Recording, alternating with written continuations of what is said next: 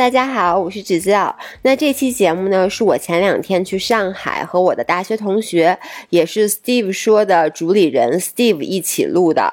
说起来呢，我和姥姥之所以会开始录播客，都要感谢 Steve，因为我是在他的鼓励下才开始了我们的播客生涯。这也是我第三次上他的节目了。这期我们录了好像得有两个小时，天南海北聊了一大堆。虽然说具体聊什么我自己也忘了吧，但是希望大家能。够喜欢欢这期节目，然后也去关注 Steve，他的这个账号就叫做 Steve 说。OK，那就这样，这期节目两个小时啊，然后我是周四发的，所以就不要明天再催更了。我们下周再见，拜拜。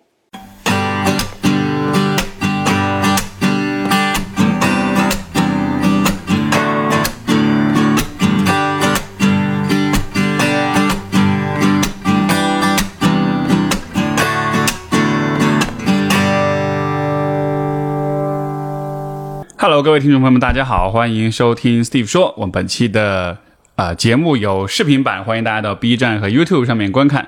然后我们本期的嘉宾是 Giselle，正在录 Vlog 的 Giselle。嗯，跟大家打个招呼呗。干嘛？不是你介绍我吗？啊，你先打招呼。不好意思，说不出口是吗？Hello，大家好，我是 Giselle。然后 Giselle 以前也来过我们节目啊，Fit for Life 的这个播客的主播之一，然后是一位运动加生活方式的博主，但是现在正式更名为咱老百姓自己的博主，咱老百姓自己的博主，特别有生活气息，就是让我想起那个。呃，以前那个哎是什么广告来着？什么身体棒棒吃嘛嘛？就 那种，就是你能想到最 low 最接地气的博主就是我们。对，嗯，哎，但是但是你你看，你上回你们来串台，后来就有听众说说这俩女的好肤浅，没营养。哇塞！谁？我跟你说，我在来之前，我发了一条微博，我跟大家说，我说我要去那个学生会主席他们家录播课了。我说你们想听什么？然后底下很多留言，你看没看见？说学生会主席谈的好高深吗？我们不爱听。嗯，我跟你说，这就说明咱们的用户不是一拨人，不是平行，就是平行宇宙，是吧？两个对这个前情提要啊，有些个听众可能是新听众，就是我跟橘子奥其实是大学的时候就认识的，然后什么大学时候就认识。我们大学同学好吗？咱俩一届的同同，但是同学是不是一个系的？对，就是同学。我我理解，在国内相当于是，比如说你是一个系或者一个班那种的，对吧？但你你咱们那会儿离得还是有点远，专业上。对，但是我觉得在国外就是。因为咱们是留学生嘛，所以留学生本身就是会更加的紧密一下。你说，如果咱们是普通的，如果在国内上大学的话，你是心理系对吧？然后我是学经济的，那可能差的比较远。但是在那边，我觉得就是所有的中国人会平时在一起玩啊什么的，所以对于我来说就是同学。虽然我也没上过几天课吧，感觉。所以就那会儿我们就认识，然后后来在。后来就是后来我在北京工作生活的时候，那会儿咱还一块玩儿，然后但后来就断联了。但是后来我又很巧又在另外一个朋友，就是那个 Alex，然后去他的柔术馆，对，就碰上你了。是。然后，然后，然后，为什么这个角色要叫我学生会主席？因为当年我确实是学生会主席，但是现在就在你嘴里就成了一个贬义词，就一个讽刺的，有点讽刺，对吧？觉得哎呦，你特别了不起，你自视甚高，所以你们一直给我贴的标签就是自视甚高，对，对，以至于你们的听众就是一说到就学生会主席就。但他们他们说你的时候都是带引号的自视甚高，对，没有真的是觉，主要是大家就觉得你和维亚到底谁更自视甚高呢？也说不清楚。我就觉得要是上大学，你们俩在一个大学，可能就该打起来了。其实还好吧，就还好啦。对对对，哎不，但是就是我我觉得，你看，比如说你的听众，我的听众，就其实就是不一样呗，对吧？大家的节目啊、风格啊、方式什么的。然后这个就比如说生活方式的东西，我也不不太感兴趣，而且我说话就是比较严肃一点，比较比较正经一点。有些时候节目。放出来，别人都会有听不懂的情况。你这不是说我的吗？就是我在来之前，那个我有一个粉丝，有一个五人儿跟我发了一期你的节目，就是你做五人是你们的粉丝的昵称，对，叫五人儿，是因为我们特别不要脸，我们有好多好多个平台嘛，我们有微博、有公众号、有小红书什么之类的。然后呢，我们就在这个，我记得好像就是在音频一开始，我们就要求大家，就如果是我们的粉丝，你不能只在我。我们一个平台留言，你需要把一个人复制成五个人，在我们五个平台都是留言，所以我们就这么说的。然后结果后来有一个粉丝就说：“哎，那我不就是五人了吗？”所以现在后来就变成了五人，对。这是要扣钱的，这种谐音梗是吗？太什么烂玩意儿！哎，有一次有一个五人给我发了你做抑郁症的那期节目，因为我爸有抑郁症，而且呢，我多次的在我自己的这个播客里就聊到了抑郁症的问题。当然了，我们就不是学术啊，我们就是纯粹是以这个现象去描述聊这件事儿。然后他就说说老爷，你听听这个这期节目，说。一定能让你受益匪浅。说他聊的特别特别好，说我听了这期节目，我就顿悟了好多事儿。然后我就昨天，因为不是今天要见你嘛，我就说我一定要好好做一下功课。我昨天在飞机上就听，今天来的路上也听。我跟你说啊，我我真没听懂。一个是我在飞机上，就是我在飞机上很难睡着的。我听你的播客听了十分钟，睡着了吧？睡着。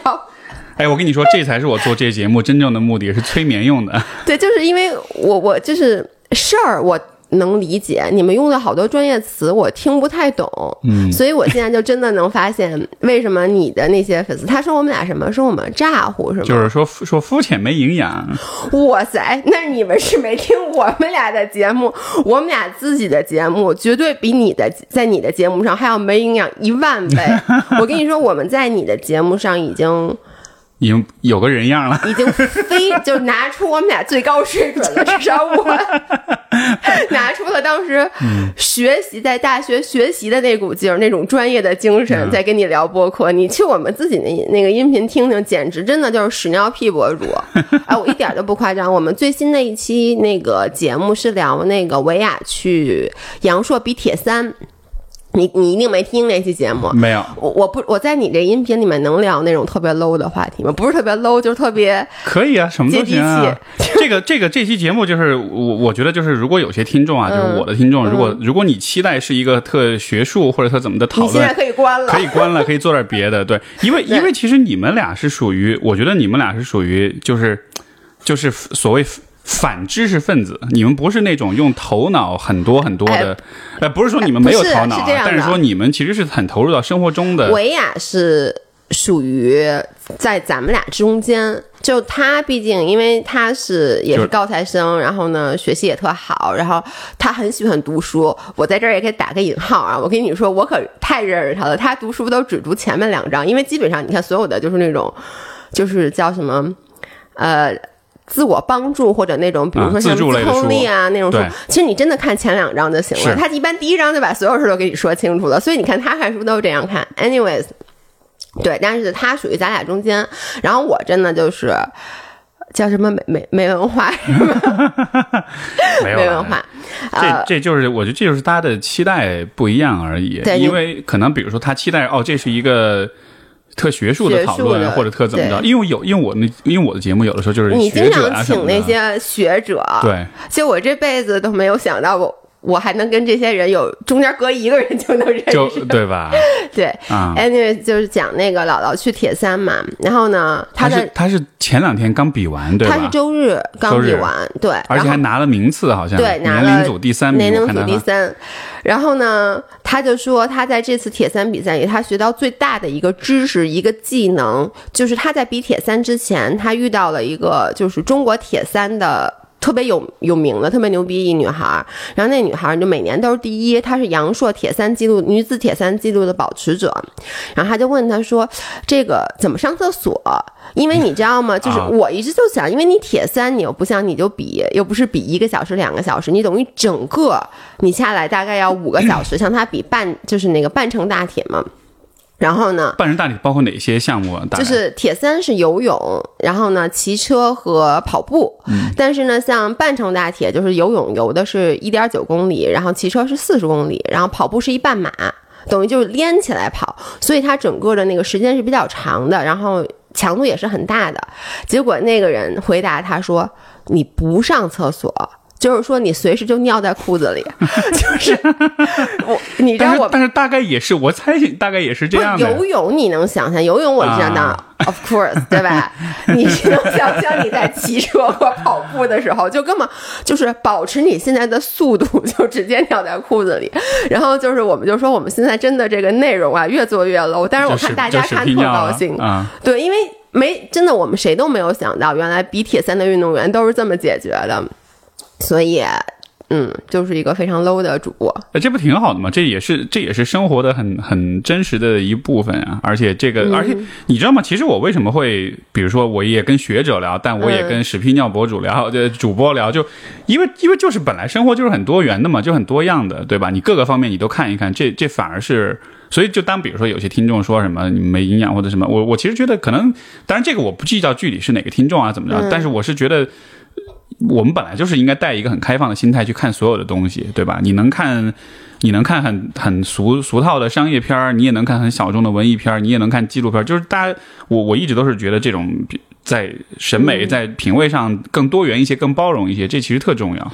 其实我一直想知道，就是看那些文艺片也好，然后就是。听很学术的这种播客也好，你是真的很 enjoy 呢，还是你带着一些比较功利的心态？当然，我不是说功利不好，我觉得我功利的时候也很多，比如说我在看。呃，YouTube 视频的时候，我自己分得很清楚。我看某一些视频的时候，我并不是真正的很开心，但是我知道看这些视频对于我会有帮助，就对于我自己做内容产出也好，然后对于我，比如说，因为我们其实还是偏运动健康生活方式嘛，然后了解一些关于健身的呀、关于营养的一些学术的东西。这个我其实就抱着一种上课的目的去看的，对我就没有想说，我而且看的时候，我看那种视频的时候，我肯定是把那个视频放在桌子上，我甚至有时候会做笔记。但是呢，很多时候我也是看别人的 vlog，而当我在看别人 vlog 的时候，我就希望这 vlog 越没营养越好。嗯，就是我不喜欢看那种 vlog，然后他还讲大道理，就你最好什么大道理都别讲，你就给我展示你真实的生活，这是另外一种。我觉得你是要，我是在这两种。模式之间转换的，对，所以我就特别想知道，就是听播客那些人，他们是真的 就，哎呀，我太爱听这些学术了，就这些听不懂的词，让我觉得我一下就变得很高深，还是说，因为你知道我在来之前，我刚刚看了一下那个播客，里面有一条评论，就是他底下说说大家能不能再推荐一些像姥姥姥爷？By the way，就是我叫姥爷，维亚叫姥姥。我怕好多人可能不知道为什么我一直要这么说，然后他就说有没有大家能不能再推荐一些像姥姥姥爷这样的博客，就是完全不需要动任何的脑子，只要听了笑就行。所以我觉得大家也是在追求不同的状态。没错，其实这种状我觉得很需要，就是我生活中我也需要有这样的时刻，比如有时候吃饭的时候找点下饭视频什么的。你说那个，我觉得学术的那种内容，我也不是说随时都能听，但只是说有的时候想，比如说思考一个问题什么的，嗯，像比如说。最近我在比较看的比较多，就是 Web 三点零啊，NFT 这样的东西啊，就是反正你看我的眼神，就就是就是就是就是说，它是跟未来的一些技术的发展，跟现在不是说元宇宙啊什么的嘛，就是对吧？就就听听着挺浮夸的一些东西。但是我为了想更多了解这个，我就昨天就在听那个 Tim Ferriss 的一个播客，因为他最近有一期就是找了两个大咖就在聊这事儿，嗯，就就是聊的很很复杂，很技术，嗯，但是你在听的时候。比如说，他十句话里面，他有一句话会对你特别有启发。哦，原来这事儿是这么回事儿。就是学术的东西其实都是这样，就是他可能他会花很多时间去论证、去讨论一个东西，但最终他出来就像是大浪淘沙一样。十句话里面有一句话会会会帮你把一个事儿就看得更明白一些。我反正我自己听的时候，我其实找的就是这种感觉。哎，我觉得你说这特别对，就跟我听你那那个我说我听不太懂的那期 讲抑郁症的一样。就虽然说里面你说了很多学术的观点。我可能不太知道那个词是什么意思，但是我说了这个事儿我明白。就你里面很多你们探讨之后最后的那个结论，我觉得确实是让我觉得对我很有帮助。就比如说让我今后在和我爸相处的过程中是有帮助的。哎，你你就节目上你也不不避讳啊？就比如说像你说你爸抑郁症什么的，就感觉你特别。我爸他自己可自豪了，他啊是吗？嗯，我觉得那天你不是还问我吗？你说聊什么？你说。你有没有什么你平时不太敢聊或者不想触碰的，或者你觉得是想隐藏的话题？我感觉你就是一心理医生，想帮我挖掘出来。我已经开始计费了，多少钱？我就想了想，我发现我还真没有，是吧？就是我们家庭整个，我觉得我是一个特别透明的人。我把所有的，就是我能想到剖析出来给大家的，我都拿出来给大家。呃，包括就是我爸抑郁症这件事儿，我觉得说了以后，因为我的每一期节目，我爸都听。哦，是啊，他每一期都听，每一期都听，所以他，我在，他一定会听的。然后呢？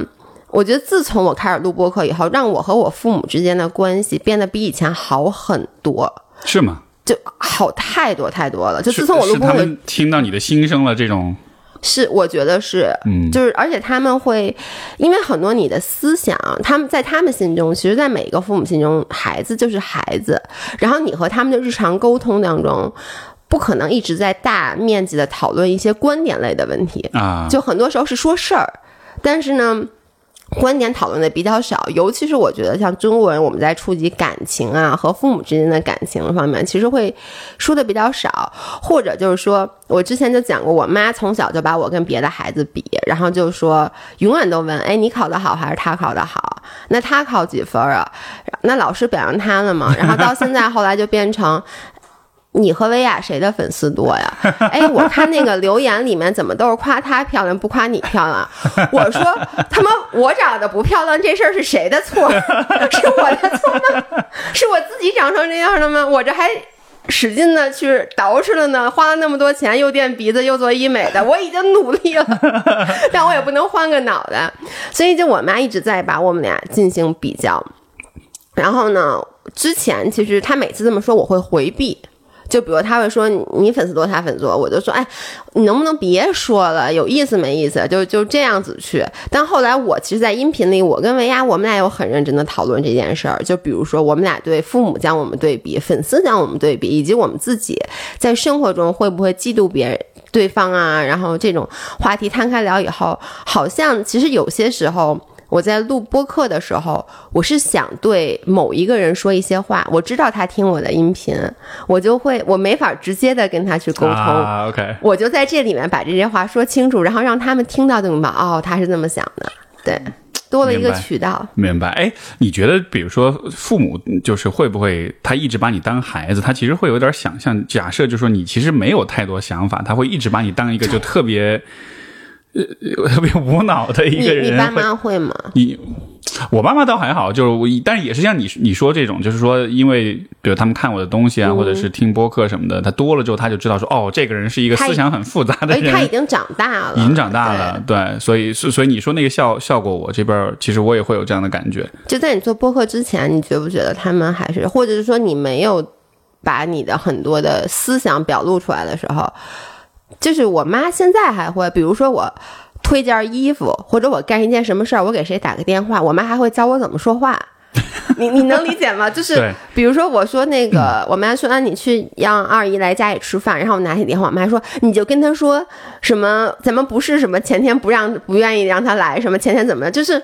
他会怕你现在还不会说话，然后我就跟他说：“妈，我现在已经三十五了，我真的我这把年纪了，我不需要再你去教我，包括什么给淘宝客服打电话，我一定处理的其实是比你更好的。但他们会抑制不住的想要去教你。嗯嗯，哎，这个这个你看，就是一方面那肯定是情感嘛，对吧？肯定是对你的关心啊什么的。但另一方面就是，可能就是大家在一块儿玩，在一块儿聊天的那个时间比较少，就没就就说白了没那么熟。”就是生活上很熟悉，对，生活上很熟悉，但是想法上、观念上可能就大家距离其实会有点远。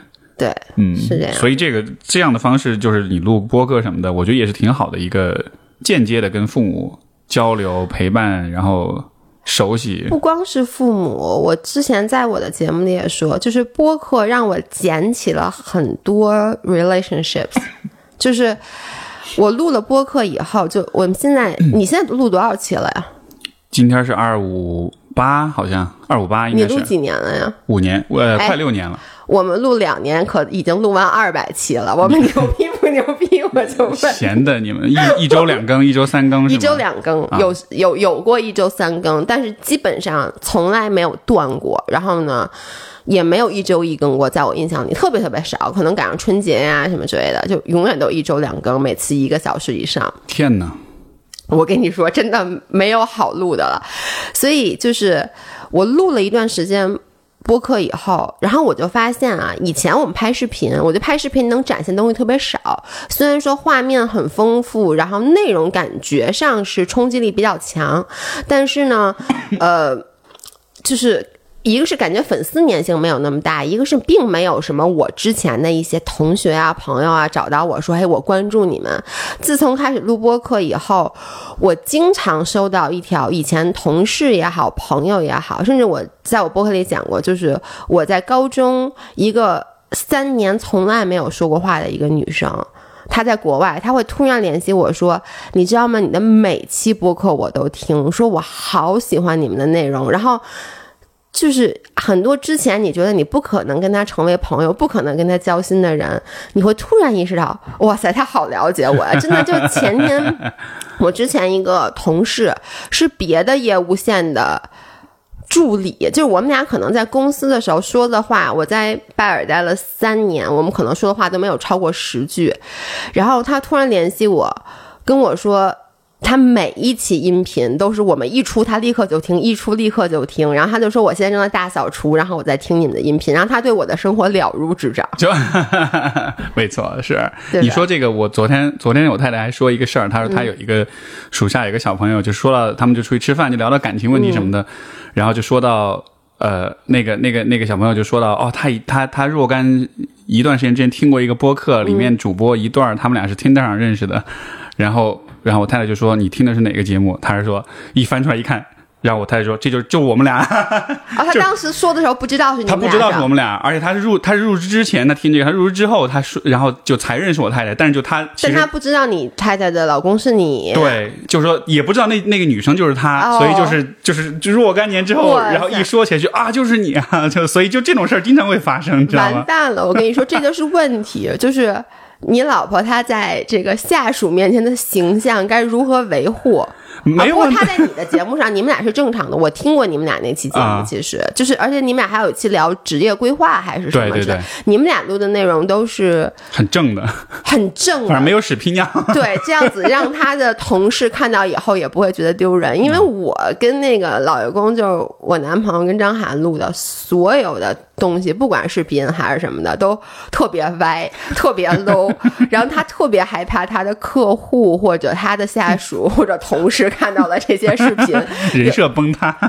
我跟你说，啊，那我老说你你的人设就是一个傻逼啊！我说你不需要太崩塌，因为我老在节目里讲他干特别傻逼的事儿，他就说哇塞，这些事儿千万别让客户知道。那那那你是怎么是是怎么胁迫他来跟你录节目？要做这种是这样的音频，我从来没有跟他录过。然后大家你知道吗？大家最想听的就是我们俩一起录的音频，但是我并不愿意，因为我觉得我跟他。我并不愿意跟他聊一个多小时的天儿，他不配，所以我就没有跟他录过音频。但是我们俩经常就是录视频的时候，他经常出现嘛。然后，然后他也是一戏精，你能知道吗？就是一开镜头，他自己表现欲也挺强的。然后我经常是在那个播客里面，就我们在聊感情话题的时候，就是会分享一些自己的故事。因为我们的很多五人可能他们年纪比我们小，就是二十五六岁那种的。对。然后他咱们。就三十三十好几了，就是现在我觉得最不能影响到我的，可能就是感情问题了。就当你感情已经稳定很久了以后，所以你就会给他一些一些建议，然后就融入了一些自己的故事，基本上就没有什么好故事，都是不好的故事。呃，有我有好几个点我想说啊，就是你你刚才说到就是这个呃呃。通过播客了解你，就是很多人，比如说以前的同学啊，这什么的，你知道吗？其实我大学毕业之后，然后我基本上跟当时大学好多同学都就没就都断联了，而且我是有点就是怎么说呢？是主动的就不想去联系了那种的。一模一样，我也是，我跟大学同学基本没有任何联系。然后就是我这么做，其实有一个我很内心深处有一个很重要的原因，就是我觉得大学同学对我，包括你啊，比如说对我的。你会说啊，学生会主席自视甚高什么？就是那个时候的我，就是大家对形成的有一些刻板印象，一些刻板印象，一些成见，然后我觉得是有点改不掉的。哪怕是我后来，比如说我做了现在的这些事情，哪怕是比如说我用播客、用各用写我专栏文章什么，在表达我自己，嗯，但就好像是他们愿意看到的，就依然是当时那个时候的我。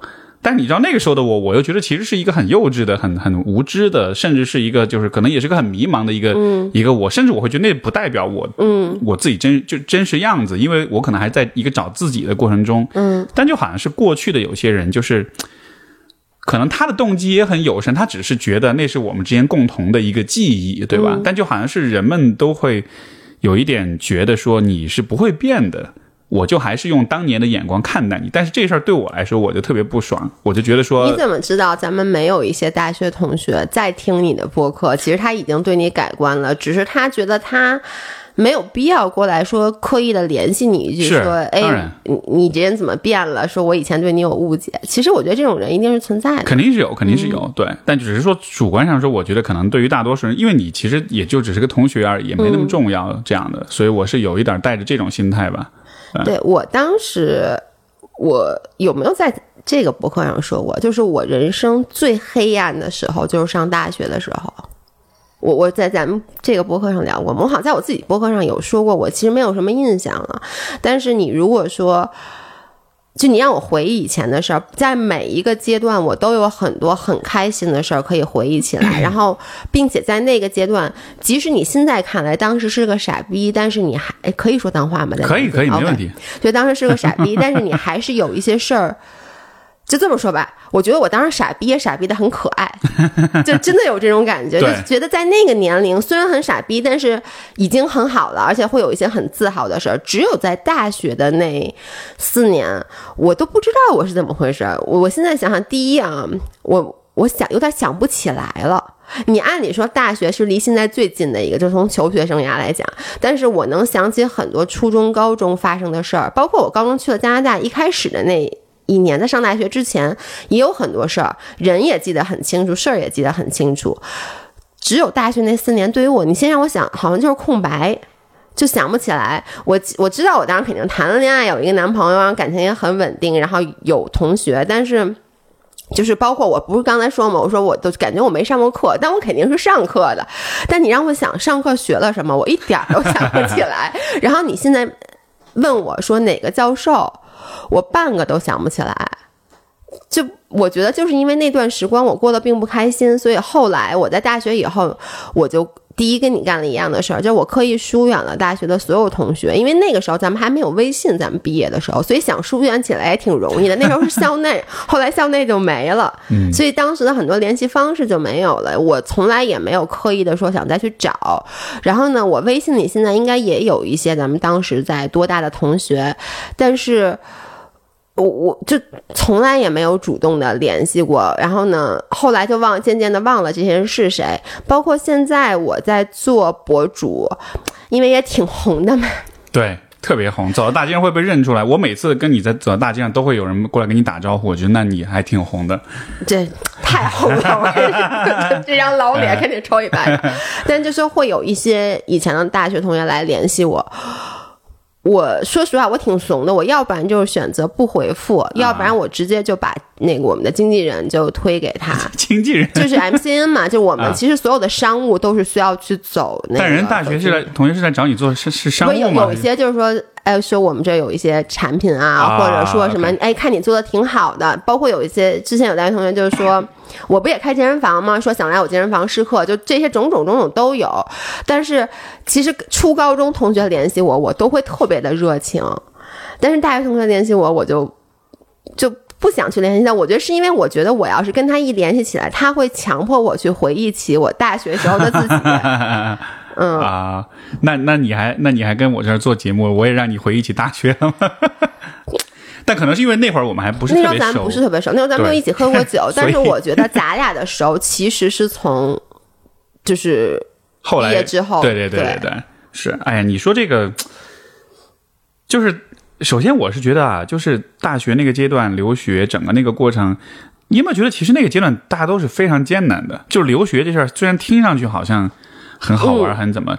但你要真的想想看的话，那其实是一个非常非常难的过程。对，因为你得适应那个环境、那种语言，而且那个时候的通讯也没有现在发达。嗯，而且就是我觉得高中、初中你其实是在一个很安稳、很安全的环境里，而且在爸妈身边，对吧？但是呃，那个年纪十八九、二十岁、二十出头，你去异国他乡，我觉得心理上其实是非常辛苦、非常不容易的。就就可能那个时候你自己意识不到。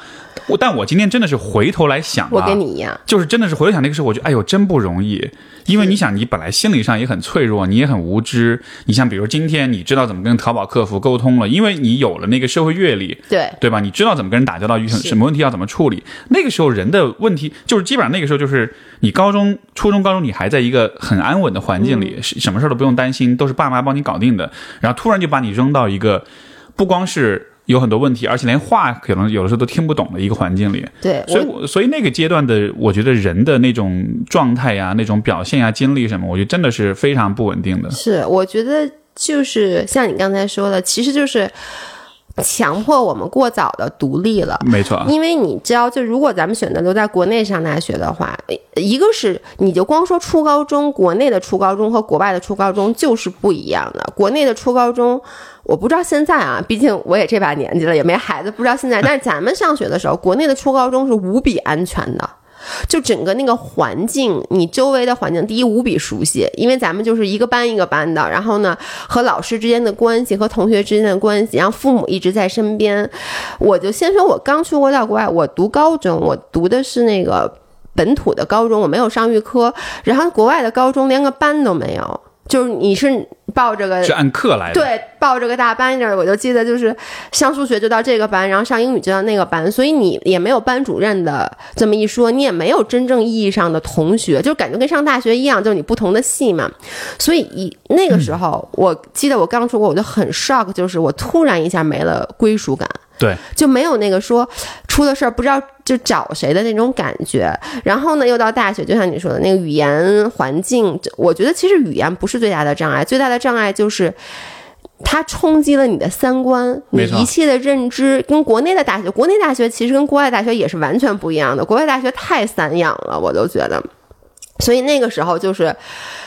在你其实水平没有到达的时候，他强迫把你周围所有的就 supporting system 都拿走了，对，你又不能掉下来。这个时候，你就像你说，你会表现的非常不稳定，你自己也不知道自己是谁。是，就就就有点赶鸭子上架吧，然后就就强迫你很快去适应，然后就模仿说，哎，那就模仿模仿老外吧，就是说他们是怎么做啊？他们是这样的，所以他们能在这个环境里活得如鱼得水，然后我们就模仿他们嘛。没错，哎，我觉得你说模仿就特别对，我我觉得当时我真的是觉得有有我有很多言行，有很多观念想法，就真的是在模仿，但那个模仿就是。你在模仿别人的时候，但其实你自己心里面可能又知道那个可能不是你，哎，但是你知道那不是你的时候，就在那个年纪，你可能又没有足够多、足够强的意识去告诉自己这不是我，对，就你就会觉得这也许这就是我。你知道为什么当时就我老开玩笑说你是学生会主席，你自视甚高什么什么之类的？因为当时在我的印象中，就是和我周围一些留学生就觉得你特别的西化。而且就是那种，就比如你说话的语气呀，你的整个的这个感觉，然后包括你做事的那些行为，特别的细化。因为说下留学生，你出去你还是一中国人，你不是在那边生的，你跟移民还是不一样的。就咱们即使能上那边的课，说那边的语言，但根深蒂固脑子里，你是一个非常。中国式的人，当时你就是我能看出你在努力的融入那个社会，但是就是像你说的，你又不是你，其实说白了不是你，你就是一个中国人。即使你咱们已经比一般人要更早的接受到了西方的教育，但。他，你你就是那种蓄意的模仿，他就是不伦不类。我其实，如果你认识高中时候的我，那就跟大学时候的你是一模一样的。因为我当时高中的时候，你是读的预科还是读的高中？我预科也读了大半年，读了一年吧。读了半，因为我是读了一年半的高中。嗯。然后呢，我当刚去加拿大的时候，就干了跟你一模一样的事儿，就是我说我一定要融入当地社会。我当时就。真的是怎么是个傻逼呢？我当时给自己定的这个 KPI 就是，我不跟中国孩子玩儿，就是我不跟留学生玩儿。我不是瞧不起大家，不愿意，我是说我要强迫自己立刻的把自己本土化。然后呢，我当时可以选择去上预科，但当时我确实高中没毕业，就是但是有那种中国的国际学校也可以去选择就读本土的，就是可能全校两千多人，可能也。留学生加起来不过十个还是十五个，我就选择了那个。当时看上去更困难那个，其实我就是想让自己变成一个嗯老外。然后呢，我还记得当时我第一天就去校长办公室，我跟校长说：“我说我想那个尽快的融入你们的社会。我说我不想，我真的就这么说的。我说我不想 尽快融入你们社会，这感觉像是外星人来了地球，说我要尽快融入你们的人种。对，然后我说我不想跟那个。”呃，就是留学生一起玩我说你有什么办法吗？我估计那校长都没见过我这样的。最后那校长居然让他自己的女儿带着我，就是每他就说 OK，那你可以跟我的女儿一起玩说因为就说每天中午就是那个 spare time 的时候，你们可以一起吃饭什么的。然后我就下课去找那些老外，但当时那语言就更差了。你想刚出国，然后呢？文化上，我觉得真的不是语言。就你之前有一期教大家说英语，对我记得。然后那期我听下来以后，有一个观点是我最赞同的，就是交流的障碍，语言永远不是排在第一位的，它可以是排在最后一位的。其实更加重要的是你们的思想和三观，只要这个一致了，你怎么都能把这事儿给弄明白了。但是问题就是，当时我的思想和三观跟他们完全是。不一样的，其实就是你们的经历不一样。他们在一起聊那事儿，我压根儿，你就算我能听懂他们说中文，我也不知道 他们在说什么。他们吃过的东西我没有吃过，他们看过的电视我没有看过，他们家庭的那种放学以后去玩的整个那个生活方式是我从来没见过的。对，然后我就努力的学他们，最后就是。我跟你说，我在高中特别招人讨厌。我在高中前半年一个朋友都没有啊，就是大家，因为你知道，你能想象中国留学生看那么来一女的，这干嘛呢？这女的，然后他们也不理我，就导致我有点有点夹缝里面的感觉。表面上好像我在跟老外 hang out，对，但是呢，老外他们真正有活动的时候，他们 party 也会叫你，但是呢，他们真正有活动的时候，他们不会去找你，他们聊正。他们认为有意义的事儿的时候，也不会找你。然后呢，中国等于说，但中国人呢，也也不跟我玩，所以就最后就是一个人。哎哎，真的，你你说这个，我之前都没有太想这个问题，但你这么一聊起来，我觉得，呃，我觉得这个这个体验，就是其实不一定你出过国你才能体验得到啊。就是哪怕你没有出过国，但你一定会有那种，比如说你进到大学。比如说，你在一个寝室里面，你想融入，对吧？这个寝室的这个氛围，或者你去了一个新的公司，你想要融入这样一个群，就是人想要融入一个新的集体的这种渴望是非常强的。对，我们当时去就相当于是也是想要去融入一个集体，只是这个集体是一整个国家，是是一整个文化。对，但就是在那个情况之下，你真的就是得，就是真的得豁出去那种的，就是我真的得放下我所有的。原来的这一切的东西，完全的彻底去模仿，所以我突然想明白一个问题，就是为什么？因为我以前一直不理解，为什么就是人们会觉得，比如说你会觉得我那个时候是自视甚高的，因为我知道我骨子里不是一个自视甚高的人，但是可能就是因为那个时候的那种模仿，因为在欧美，在老外的那种他们的价值观里面，其实是很个人主义的，嗯，他是很强调说人要很自信，对，要很这个就是这个 outspoken，要很直言，要很要很这个。就是话说的很坦诚，然后这个棱角是比较犀利的，对。然后包括就是那种主要，因为因为老外其实主要就他就很强调自信嘛，强调 self esteem，强调高自尊、高自信这样的。就是你你在社交的过程中，你在所有人面前，你的表现出都是昂首挺胸的那种感觉。我觉得真的就可能是那种模仿，让我就是得装出来，哈，我也是很啊，很很很了不起的那个样子的。所以可能那个才是让。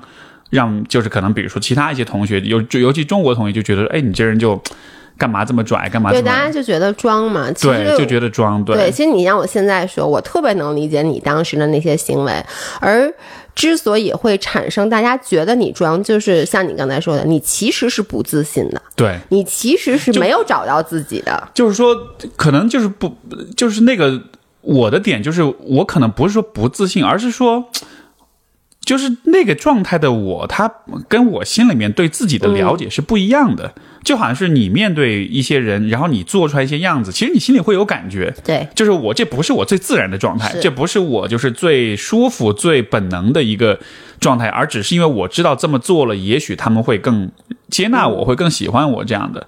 所以，所以就是我觉得这样的一种误解，或者说这样一种我们说刻板印象啊、偏见什么，其实我觉得很难避免的，因为在留学的那个环境里面，所有人都面临着要融入的那种压力。就像你说，在年轻的时候都会，哎，都会吧，对吧？都会，都会。你你看，就是，呃，就包括留言里面也有人就是说说怎么才能真正的。就是不在意别人的看法，或者说找到真正的自信。哦，这个解释一下，你说的这个老老爷说的留言，是因为他在微博上发的那个，让大家就是大家有什么问题，大家可以留。今天这期节目对吧？就是问大家问题征集。我是觉得呀，你要是现在二十岁，你就是找不到。你听我们说多少遍，你也找不到，因为和自己的自洽，这个我觉得是，如果你说一个人活一辈子。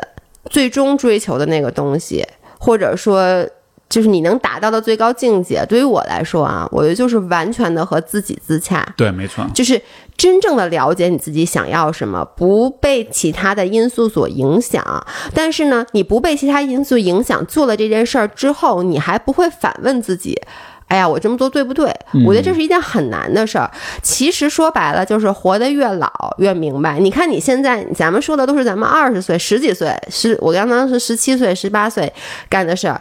你现在三十五岁了，你再看那个时候，你觉得啊，你当时为什么要去模仿别人？你为什么不做自己呢？你就是一个中国人，而且你可以很自信的做你自己。但是你，你跟那个时候的你是说不明白的。对他得有那一个过程，对你就是经历了种种挫折，犯过了各种各样的傻，走了所有的弯路之后，现在我觉得我才慢慢的越来越能自洽。其实我觉得自洽就是接受自己是一个普通人，接受自己其实基本上什么都不牛逼，基本上很多人都比你厉害，这是一个很难让别人去接受的点。像那个我们之前有一个同事，就我们的艺术总监，有一次我们俩聊天儿。然后他就说他他二十五岁，他说他这辈子最不能接受的就是当一个普通人，他不能接受别人觉得他普通，他一定要。闪闪发光，就是不是在所有方面啊？比如说，他就说我要在我 care 的这个领域一定要闪闪发光。我说你 care 的这个领域是艺术，我说你的艺术水平，你跟我比，你闪闪发光，但比你强的人实在太多太多了。因为他经常会很郁闷、很抑郁，就觉得被打击到了，觉得他剪了一个视频，有人给他提了一些意见，然后有人没有理解他的这个剪辑的这个初衷。我我就说你这是一定会遇到的，而且人家提那意见未必就是不好的，人家没准艺术水平就是比你高，所以我觉得他二十五岁他可能理解不了，等他到了三十五岁，他就会发现自己什么都不是。嗯，对这个这个确实很，确实很难承认这点。我我想到一点是说，当时我们之所以选择留学，我不知道你啊，就是说我我当时选择留学，其实，在一定程度上也是因为那个时候受到一些。之前一些人的那种模范的那种启示，因为那会儿我不知道有没有听过哈佛女孩刘亦婷那个，你知道这是咱们所有咱们当时那一代人很多人出国都是因为有类似这样的例子。对，那本书我妈买来让我读的。那个那个那个姐们是我高中比我大两届的啊，是吗？校友对，就是成都外国语学校的。然后然后当时很多人都是因为听了那样子的一些故事故事。而就是就是因为因为确实当时很大的一个冲击就是哦，我去申请，比如说哈佛这样的学校，嗯，他不是只看成绩的，他看你的综合能力，他看你的整个人是什么样。就那个时候，其实给了我们很多想象，就是哦，我们都可以是靠着我们更综合、更全面的能力，就是相当于就是那种我可能不是学霸，但是我靠着我做很高的综合素养，跨越这一切，进入到世界最顶尖的学校，然后成为特别牛逼的人。所以就是很多人，我觉得都是在那个时候都是带着那样一种幻想去出国的。但是，这种幻想的反过来的一个作用，就是它可能就会让你觉得你应该是很牛逼的，你应该是比如说，呃，像我现在记得我在本科快毕业的时候，那会儿叫申请研究生什么的，我当时就想啊，我是你这个的博士，那个的博士什么的。然后，但是我后来跟班上当时班上几个同学一聊，我一看他们的简历，我一看他们的 GPA，我就说我我永远追不上他们，他们才是会去读博士的那波人，我跟他们相比，我真的就差太远了。但就是那个，就是那个。那种幻想破灭的时候，你就觉得啊，天哪，好难受啊！对你幻想破灭多了，你就以后再也不会有幻想了。对我跟你不太一样，我出国因为我学习不好，就是我因为初中学习一直都特别好，然后高中不是去了四中嘛，就是受到了很大的打击，因为他们都太厉害了。对，然后突然一下就让我觉得我是那种吧。我不能接受负向激励，我必须只能就是老板夸我一句，我会特别努力的干活，但只要你稍微说我一点儿，就会打消我的积极性。所以，我我是那种真的宁当鸡头不当凤尾的人。你把我当放在凤尾，我只会一直往下掉，我往上爬不上去。所以后来我就出国了。但是，就你刚才说那个全面发展，一直是。我年轻时候极为不自信，我觉得我现在还是会有这种不自信在里面，只是我现在年纪已经大了，我不要脸了，我就放马过来，怎么着我都行。对，像你们，你看你刚说的对，就比如你，我记得你原来你唱歌也挺好的，对吧？然后你以前吧，就还行吧。是 你看现在这么说，当时你可不是。你在大学还好搞好多那个社团什么的，对吗？对，各种还干什么来着？我都忘了，好多好多。对，就唱歌比赛，玩乐队啊。然后跳舞啊，跳我那会儿跳拉丁舞。对，就是你当时在我印象中 很全面发展是吗？就是你活成了真正每一个留学生希望活成的样子，就是像老外一样全面。因为老外都是那种有他们有大爱好，但是不得不说，大部分现在都不是。现在小孩都有大爱好，都很厉害。在咱们那个年纪，大部分都跟我一样，就是。一直学习学习学习，然后不学习的，其实说白了就傻玩儿。对，而且我爸妈一直对我也没什么要求，就是他们从来也没有强迫我是学过一任何一种爱好。我小的时候很感激他们没有强迫我学各种爱好。我印象很深，就是我妈小时候把我，不过我确实五音不全啊。她就算真的坚持了，也是没有结果的。但是她把我送去学钢琴，我我不知道为什么，你们这样没有音乐细胞的人，你脑子里是没有。谱的，你知道，我一直都不明白为什么你们能听见一首歌就知道这首歌它在什么调上。对于我来说，它就跟跟方言一样，就是东北话也有调，在我在我心目中，所以我也听不出来。然后呢，我妈当时送我学一节当进课，然后我说我学不会，听不懂，找不着感觉。我妈还说，嗯，那你算了，你还是去玩吧。当天晚上我就去玩那个，你知道以前有那大水泥管子，就是那个。那个可以小孩爬进去，能钻进去。对，我就在那里面玩。我当时还想，太好了，不用学钢琴。我对这件事印象特别深。但是我现在其实回想，就是我希望我妈在我小的时候逼了我一把，就是可能不是在音乐方面，但是在其他方面，我我我现在发现我没有任何一个方面是厉害的，我真的没有任何一个方面是有 talent 有天赋的。但是他总能选一个。东西让我感兴趣，并且我愿意为他付出努力，那我最后不算太好，我至少不算太差，对对吧？但是我们相当于是有一个自自信的一个支点，对对，你说特别对，就找到一个支点，就所有的老外都有大爱好，其实他不一定这爱好玩的有多好，但他有一个东西是，其实就是他情绪抒发或者说生活的一个支点，对。然后我就没有，所以当时我就特别特别羡慕你，然后。到了现在，我还在想，就是我慢慢的年纪大了以后，我就接受了。小时候我就觉得，哎，我真的好差劲。就是你说学习吧，能能当饭吃吗？也当不了。而且就初中学习还挺好的，到了高中又不行了。然后呢，觉得自己唱歌唱歌不行，美术美术不行。然后呢，文艺文艺不行，体育体我体育特别差。我跟你说，我就没见过体育比我更差的人。是吗？那你还还是一直是运动博主来着？所以后来不就不叫运动，不叫老，为什么改名叫老百姓自己的博主？就是你看，像维亚，他特别，他跟我有一方面很像，就是他从小他妈也没有去强迫他学过什么课外的东西。然后呢，但是他的体育是天生的好。就他从小就是参加各种运动会啊，都会给他报名那种。然后我这方面天赋也没有，就是平平无奇，就个高，除了其他什么都没有。我小时候是拒绝接受这一点的，所以我会憎恨那些，就是像你们这种人。就我心里觉得你们 凭什么这么好？然后。到了大学毕业，然后开始工作以后，慢慢他演变成一种小小的不自信，就是觉得自己没有发光点。到现直到现在，我真的做了博主以后，我就发现，其实哎，我没有这些发光点也挺好的，因为大家能感同身受，因为大部分人是平平无奇的，对，所以当他看到我就觉得，哎，这个人他没有任何一方面比我强，但是他他过得还挺好，也挺高兴的。然后呢，我以前我唱歌走调这件事儿，我觉得特别不好意思。我还记得我上高中的时候，有一次我们合唱团唱歌，就是班里面比赛，然后音乐老师指着我的鼻子说：“哎，这样好笑，要不然你别闭嘴，你对口型就行了。”当时我觉得特别的，嗯。humiliated，对，但是现在我能在我们的 vlog 里面，我就放声高歌，包括在音频里面，我在不在不在你的音频回你的观众了，但我一点都不介意唱歌这件事儿，就是还是活老了，就是对对对对对，嗯，哎呀，你你你说这个我其实特别有共鸣，因为因为你说，比如说你会羡慕的我当时那个状态，我为什么要那么做？那不也是因为我也觉得我自己挺平庸的，就是我觉得我没什么爱好，但就那会儿那一波小孩出来。我们的成长环境其实都是就是学习，没有机会培养任何爱好，所以那个时候出去之后看到很多老外，那个冲击是很大的。我那会儿我印象最深的时候，那会儿我们在还在高中的时候，当时就是有一波英国的一波高中生过来交换，然后就有一个哥们儿，他就是他。他是一方面，他又是国际奥赛的金牌得主；一方面，他又发过摇，他玩摇滚乐，他们都发过专辑的那种的。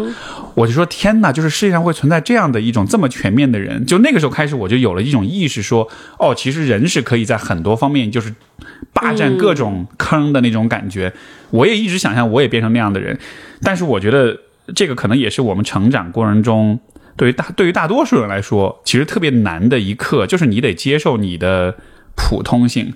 这个普通不是说你就平庸，你就一事无成，但是是说，在智商、在天赋的这个正态分布上面，你可能确实不是最顶尖那百分之五的人。对，那波人可能就去了硅谷，去了华尔街，或者是去了就是最顶尖的地方，但是可能更多的人就是他。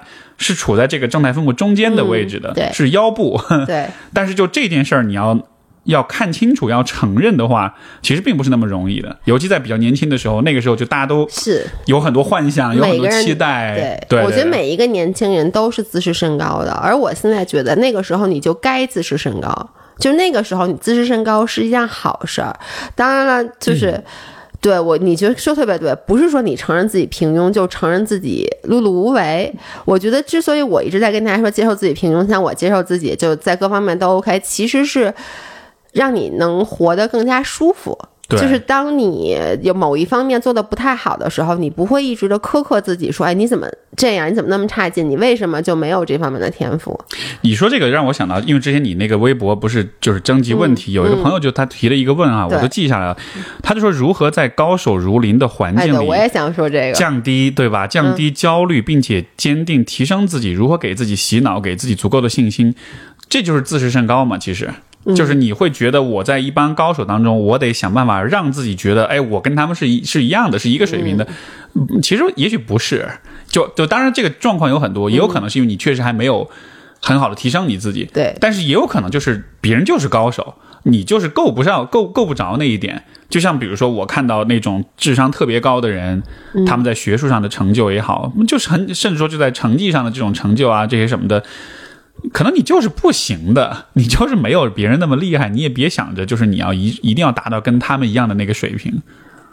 对，我觉得就是，呃，我不给我没有观点啊，因但是我在这儿我有一个例子。对，那天我跟姥姥聊天儿，她不是刚参加完铁三嘛，然后拿了一个成绩，然后是第三，但其实呢，一共好像才十三个人参加比赛，然后而且她跟我说是因为有好多厉害的人没去。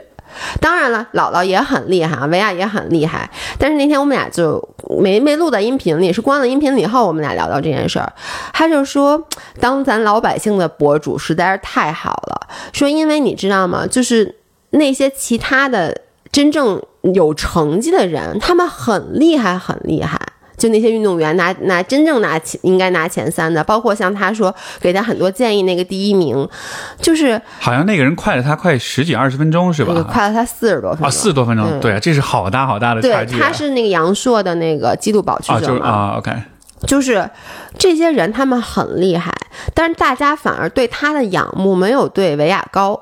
啊，因为大家就觉得你就是高手，对，你们就是高手如林，你是高手，你就该得第一，你就是体育好。但为什么大家觉得维亚就是？特别了不起，让好多人也。甚至为他感动到哭呢，其实就是因为大家觉得啊，你其实也是一个普通人，所以我觉得当普通人的好处是什么？就是你只要稍微付出一些努力，取得一些成就，你就能让自己和周围的人都特别高兴。对，对吧？是是是，就好像是有有了这种自我突破的这种这种过程。对，确实是这样的。我觉得这个。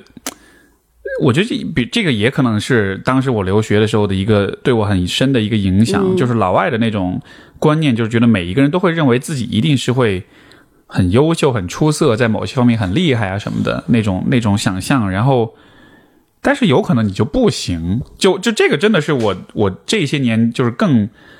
呃，让我变得更平和、更谦和，一个很重要的一个领悟，就是我真的开始认为，说我有点放下了对自己的那种期待，觉得自己要成为一个伟大的人，甚至我以前的想象是我要成为一个。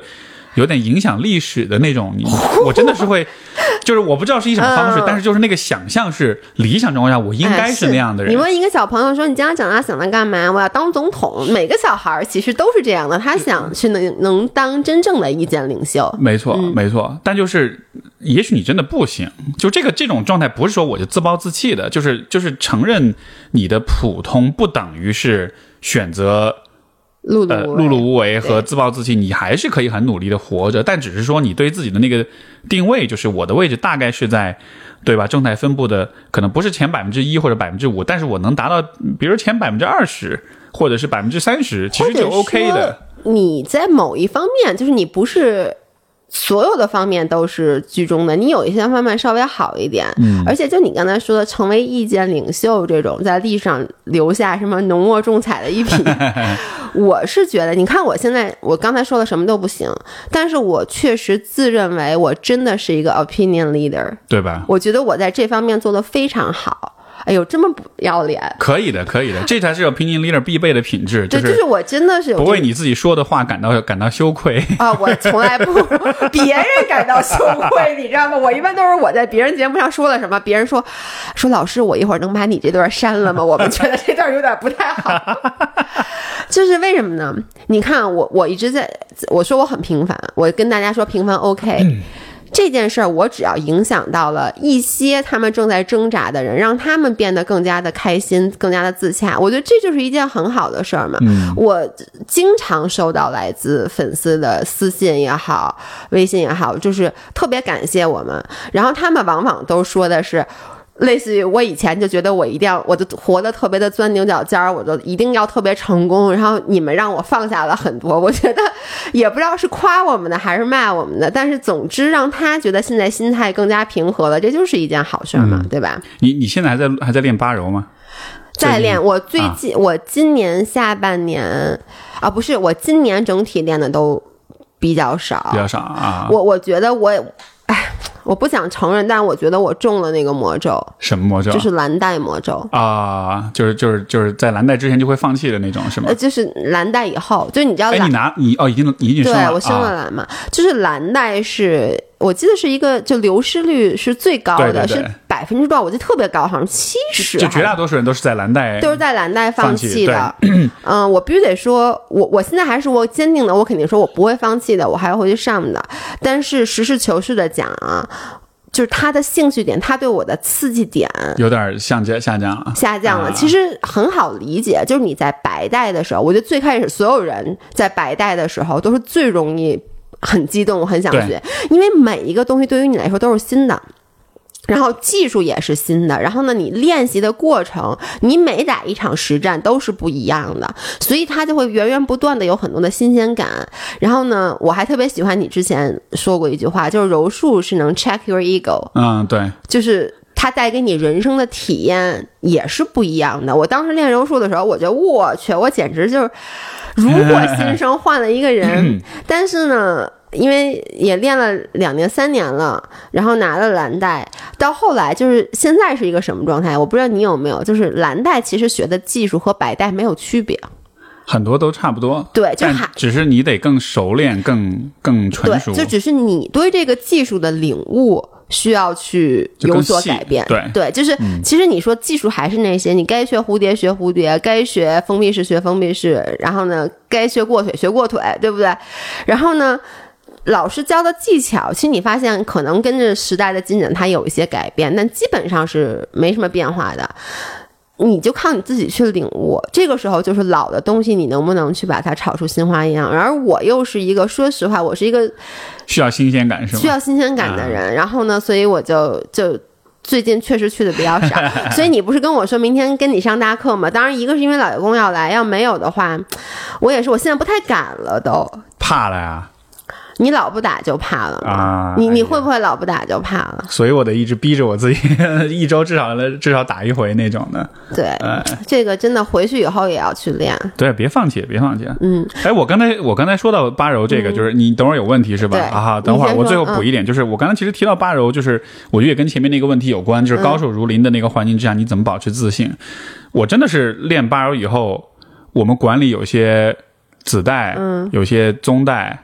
甚至有些蓝带，嗯，就你跟他打的时候，你就知道说，有天赋的人他的水平是，就是你永远赶不上，对，所以我反而是觉得在高手如林的环境里，能够什么什么能够什么降低焦虑，嗯，我觉我觉得就是不要想不要这么想。你就你就承认你就是那个位置，你没法跟高手站在并这个叫是就是怎么就比翼哎比并肩齐行那种，比比双飞是吗？就是你没法跟他并肩并肩同行，你就是在他后面，你就是得带着那个很谦和的那个他很厉害，我很普通的那个心心态去去看这些东西。我觉得这这个这种感觉在练八柔的过程中，真的实在那个，因为他的比较非常清晰。然后那种天赋跟那种运动能力的那种差异，包括那种就是，比如说有些人是同时跟你开始的，对，他的进步速度比你快，就是无法想象。对，所以我倒觉得就就放下吧，就不要不要不要对自己有太多过多的那种幻想。哎，你发现没有？这个就跟你年纪越大，你越能看得开一样。其实练柔术也一样，你学的越多，你越谦卑。对我刚开始学的时候，我就是你那个状态。而我是班里，我觉得算是学的比较快的，是因为我当时特别喜欢。我除了在课上学，我回家还是在 YouTube 上面去扒各种视频，然后我就每打一场实战我都要赢。嗯，就是如如果和。跟我一起学的人，就是重量级又差不多的，of course 我是要赢的。而且我跟比我高的、比我学的久的人，我也是心里期待要赢的，就是那种要赢的心态是非常非常强烈的。而你没发现吗？就比如像现在，我是一个蓝带，坦白讲，我是拒绝和白带打打实战的，尤其是我觉得三条以下的白带，因为他们太猛了，就是。比如说平时在 roll 的时候，像我现在就是我特别的惜命，特别的佛系，就是有一些动作，我觉得拿捏不稳，可能做了会受伤。比如说我很少出现的就就是把别人往上面挑着往后扫，就这种，因为你觉得他受伤的几率非常大。包括很多时候，比如说我拿到了把别人拆把，我其实使劲攥，我一定能攥住那个把，但是我下了课手一定巨疼。如果是以前，我是死都不会下手的，但现在我就说。哎，他差两下，有点使劲。我说亲，我放开，我放开。就是你其实越来越，我现在越来越把这个柔术当成一个调剂品。嗯，就是我去那我学一学技术，然后我很开心就可以了。然后呢，但是所有的白带你会发现他们是真玩命。我觉得也是因为他们不知道怎么收着那劲儿，对，就特别容易受伤。我他只能用劲，他没技术就只能用劲儿嘛。我所有的伤基本上后来都是跟白带打受伤的，尤其是跟白带的男生啊，所以。后来我基本上我就说，那我就不跟他们打了。我我现在就只跟比我 level 高的人打。而且你发现 level 越高的人，像宗代经常送我各种位置，他们一点都不在乎这件事儿，就送给你了。对对对对对，是。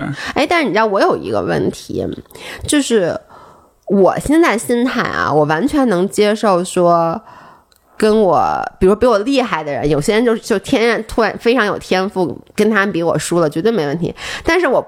还是会不太能接受的，就是跟一些之前不如你的人，尤其是你知道，我今年没怎么去上课，今年可能加起来上课的次数没有超过二十节，我觉得就上特别少，我那表上就是稀稀拉拉的。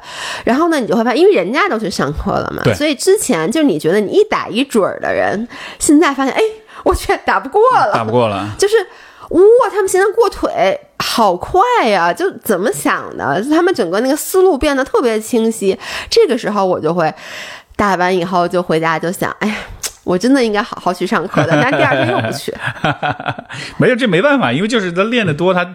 动作就是熟练，他就是比你厉害。但是你的心态其实就是你发现没有，就是你完全可以。我现在的心态就是我完全可以接受很多人天生比我厉害，对。但是被别人长江后浪推前浪赶超的感觉是最不好的。哎，但你不觉得这个同时也对你，就是对我们可以是一种鼓励吗？就是你看，其实有些人他就是比较勤奋，嗯，他才变厉害的。对，就是他反过来又有点跟前面那个看法有一点相冲突。就前面那个看法是你很有天赋，你就别想了。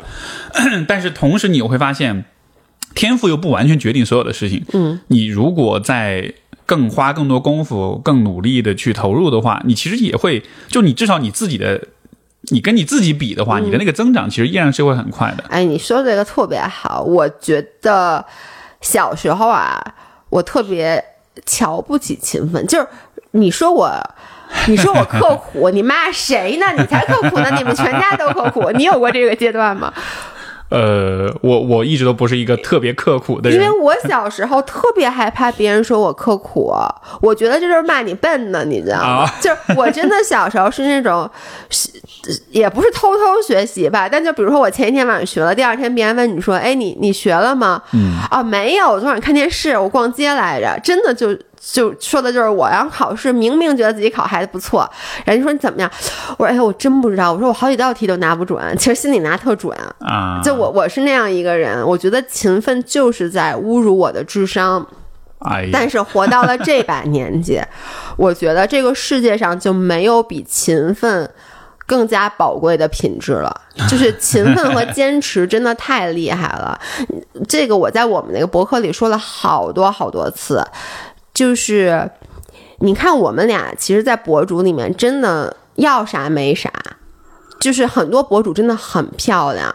然后你说，如果说运动博主吧，那人家运动。体育出身的人，简直那跟我们就不是一个 level 的。然后你说生活方式吧，我们又没有人家那种过，因为我觉得生活方式博主很多是过得很小资，他很能永远把最新的东西带到你面前，这个我们做的也不好。然后呢，时尚就更甭提了，我一共就三身衣服，我永远都只穿那些衣服。就是你其实，在而且在你说年轻，你又年纪这么大了，你一个 三十多岁人，我们创业都三十多岁了，你在一个平均年龄十几二十岁的这个。行业里面，你永远是劣势。但是我就觉得，因为我们俩很坚持。然后呢，你看当时我们一开始做博主的时候，周围很多人，所有人都不看好我们俩，因为周围当时博主起了一大波嘛，很多人都很厉害。但你现在再看那些人的号，已经好久没更了。很多很长很长时间没有更了，但我们还在源源不断的输出内容，就是说白了，就是你勤奋。刚才我也说了天赋嘛，和天赋比，你可能永远比不上那些有天赋的人。对，但是呢，你能把他们熬死，你就在这儿扎根，我就不信了。除非你可能最后会留下俩人，但大部分人中间熬不住就走了。哎，但你们的坚持，你觉得是真的是那种，就是有一种苦大仇深的那种在坚持，还是说其实这事儿多少它是？一个对你们来说是一个，就像是很很适合你们，或者说很自然而然就想做的事儿呢？就是你的动力是真的是来自那种靠毅力、靠 will power 的吗？那我干嘛不在公司上班啊？我当时公司挣的可可可挺多的。后来，因为因为我的观察是，我觉得其实。我我我感觉，其实你们俩做这事儿是多少是和就是你们自己心里面那个愿意做的事儿是，就是是对齐的。就是我很喜欢一个说法，就是你跟你的灵魂是 aligned，是对齐的。你做的事情是符合你心里的那种倾向也好，那种那种愿望、那种取向。这种时候，这种坚持其实不那么费劲儿，因为你就是你自然而然就会想要做这种事情。对，但是你还是就是要。跟现实低头嘛，我的感觉啊，就拿做博主这件事来说，就是大家一开始做博主，肯定我觉得都有分享的欲望，然后呢，肯定也你不可能你不喜欢你去做博主这件事儿嘛，因为博主一开始都是不赚钱的，但是呢，你必须要能承受很长时间不赚钱，对，确实很苦。我觉得不赚钱不是大问题，像我们俩，我我之前说过很多次，我们俩在第一年的时候就是不接广告嘛，我们俩自己说不接广告。我觉得钱不是让当时我们俩最觉得灰暗的，是得不到任何的认可。没有人看到你的东西。你不觉得就是播播客，播客也是一样，就是包括我现在也知道很多新兴的播客就在做 podcast，因为去年是播客元年嘛，我知道很多人会有这种感觉，就是我花了那么多的精力产出的内容，就仨人看，仨人听，而且呢，听完以后还不留言。就是很多时候，你会觉得我做这件事的意义何在？嗯，你你这个是阻碍你坚持。即使我很喜欢干这件事儿，但是我觉得每一个当博主的人，你分享你的呃经历也好，你的观点也好，你别人不管是认同我也好，不认同我也好，我是需要得到社会反馈的。没有反馈这件事儿很可怕。是，所以这件事儿。我觉得我们俩大概是一年之后才有起色的，就一开始真的是，一年很快了，其实 我觉得是很快了。你现在咱们做这么多年嘛，但你当时你身在其中的时候，你时刻的，你经常会觉得，尤其是热锅上的蚂蚁是吗？尤其是我们俩要属于三十多岁辞职，我们俩真的是辞职干的这件事儿，就是大家都觉得莫名其妙，然后就觉得你们俩工作那么好，然后呢，当时一分钱都不赚，然后健身房还在往里面赔钱。你你是很很容易就说，你就不说别的吧。当时你可以说，那我再回去上班吧，我把这当成一副业好不好？我就高兴了，随便剖两下，不高兴我就不剖了。然后呢，一年多以后才渐渐的开始是有反馈的。但是我觉得增长是这样：第一，增长它是有时候很慢，然后它可能爆发是一个增长之后，它又平了。我觉得我们就经历了好几个这样的循环。那你在这个平了的时候，就是爆发式增长之后。比如说，我们第一个爆发式增长是小红书，当时我记得可能在短短两个月还是三个月时间，我们涨到了一百多万粉丝。然后就特别高兴，但突然小红书改政策了，就平台改政策了，他不推素人的博主了，他开始做明星了，当然做范冰冰卖面膜什么的，一下你所有的流量都没有了，大家看不到你了，这个时候你就又开始自我怀疑，所以就反复的自我怀疑，然后最后坚持到今天，我再回头去干，当时的跟我们一起起来的博主，基本上都已经没有在做了。而且越是当时你很看好的博主，他越没有做了。为什么呢？因为我觉得越是有天赋的人，他选择越多，就是。我是一个很聪明的人，我不做博主，我可以做的事儿太多了。我是一个漂亮的人，我不做博主，我可以做的事儿太多了。就是社会，他永远会选择可能对他来说可能更有希望或者更有发展的那个赛道。因为你机会太多了嘛，你不愁挑。但是我们俩当时属于一种破釜沉舟的那个那个感觉，就是说我们俩做的肯定是很开心，但确实就是。你要当时说有一更好的机会给我，我未必不去，但是我也没有啊，我就一直就是这样吭哧吭哧的，然后做到了现在。哎，是我觉得，所以这其实也像是一种，哎，这说的有点成功学啊，但就是，对 对，是成功学。哎，对，这就是这个其实是一种，我能不能这么总结？它像是一种普通人的成功学，就是当你承认说你其实不是最有天赋的人，你其实没有那么多可能性之后，它反过来反而能给你一种确定性，就是说。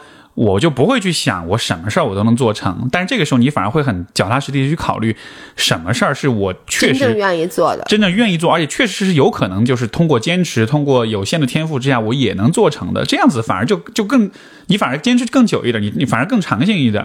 对，因为没，因为大部分人都是没有天赋的嘛。但是我就觉得，你只要坚持做一件事儿，你就每天都干。我觉得就是什么铁杵磨成针，就是 真的是这样的。我你不会太好，你你肯定不会特别特别差。至少你说我更了两百期播客呢，对不对？而且我觉得我们播客，我承认我们起点很高，因为我们做播客的时候已经有了做了两年视频了，我们是站在一个比较高的起点。因为很多现在。太多人做播客了，播客是最容易做的嘛？你有个录音笔，你就能做，你甚至拿手机都能录。我们前两年都是拿手机录的音，恨不得。那很多人就发现，包括我也有一些朋友，他们现在自己做了博客，就说：“哎，做完真的没人听。”对，就是你强迫你周围的人听，就跟我们当时开始一开始做视频似的，就是每一个亲朋好友天天在公司群里转发，你必须得看看完去给我点个赞，求求大家了。那播客其实也是，你找好多人去听，但是你不能每一期都要求他听。对。所以呢，就很慢，很慢，播客起的很慢。我我刚才来的路上，我去翻了一翻，有几个我之前关注的小播客，就是我觉得挺有意思的，然后内容挺有趣的，然后能感觉到就是普通人录的。然后当时每一个人在开头的时候都志向满满的说。呃，我觉得这个录播课对于我人生帮助好大，我要一直录下去。然后一看已经停更，可能十个月了这样子。是是是，哎，其实我你说这个录播课这个这种坚持啊，对我来说，这个坚持的方式特别特别简单。我一直我自己的一个呃，做很多选择、很多判断的方式，就是这事儿能不能让我头皮发麻？就是我跟人聊天儿，会是把我是是能把我聊得很嗨的。嗯，好的聊天是会让我头皮发麻的，所以我其实就一直在追求这个感觉，因为我了解我自己，就是有些事儿是能让我有这种感受的，但不是所有的事儿都会有，比如说。拍 vlog 我可能就不太会有这种感觉，所以我没有去做视频，就暂时还没有去。但是我知道我跟人聊天是能到这个状态的，所以你知道就在做播客的过程中，其实有好多好多时候，我就觉得哎，我不想录了，就有可能是我这周我不想录，有可能是我以后我都不想录了，有很多很多时候我都会有这种感觉，但是。就会觉得有点可惜，觉得哎呀，那个那个头皮发麻的感觉，我还是想再来再爽一把那样的。很多时候其实就是这种非常感性的一个动机在一直在推动你，因为你就是你什么有没有反馈也好，有没有收听也好，有没有赚钱也好，就这些到最后就在你最最最无聊、最最最没有动力的时候，那一切都没有办法驱动你了。最终我觉得还是来自一个特别内在的一个动力，就是。我觉得就是跟人聊天，有的时候这个 聊天的过程会让我觉得很开心，会让我有些启示，会让我觉得哇，就有一种往前走了的感觉。嗯，那你自己有没有停更过啊？五年了，六年有停？应该没有断过，中间可能就是也是春节放假的时候会停一下这样的，但一直没断过。特别想知道，就是你有没有灵感枯竭？就是。我我们录这二百期，我中间至少遇到过三四次，就是我不知道聊什么了，我都别说不知道聊什么了，我录视频都没有，我有一种被掏空了的感觉，literally，我觉得我整个人是干的，嗯，因为我觉得我所有的观点都已经输出了，你人的观点就那么多，你不同的事儿，针对不同的事儿，你观点还是。那样的，我觉得我把我所有的观点都输出了。我觉得我把我从出生那一刻起到今天所有的我能记着的还有点意思的事儿，我全都给大家讲了。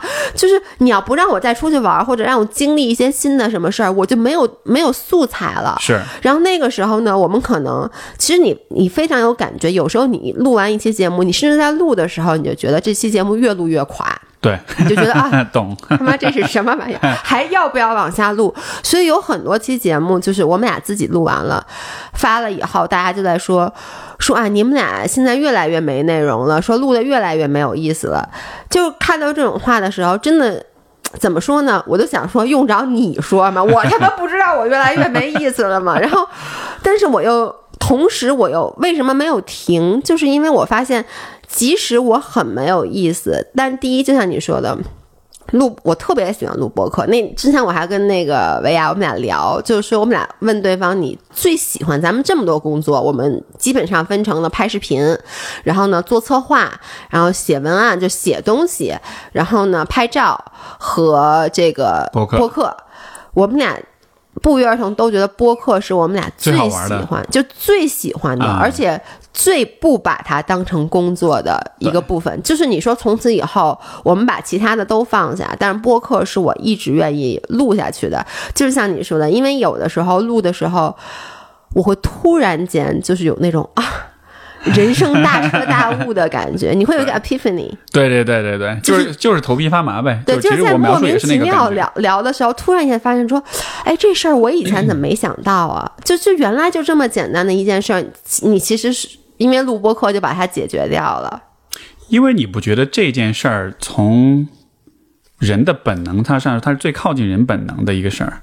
拍照、拍视频、写文案，这些都是后来的对事情。说话是说话对话，这其实是最接近本能的事儿。所以我觉得它带来的嗨点应该是最多的。那你灵感枯竭的时候怎么？哎，我跟你不一样，就是在于就是就是。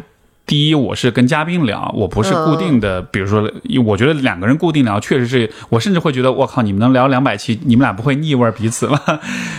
然后第二点就是，我很多时候我其实会跟听众互动，我他们有来信问答，我我就会去答他们的问题，因为我觉得这个也是为什么我觉得跟不同人聊的重要性，就是你聊的多了，你就会知道说，其实你什么也不知道，其实别人有好多你不知道的事情，嗯，这反而就会让你有更多的好奇，有更多的，因为灵感枯竭，反过来说，我觉得其实就是说，你会觉得你好像已经知道了所有的事情，或者说你觉得你已经知道足够多了，就是学柔术学把所有的动作都学完了，突然一下发现自己。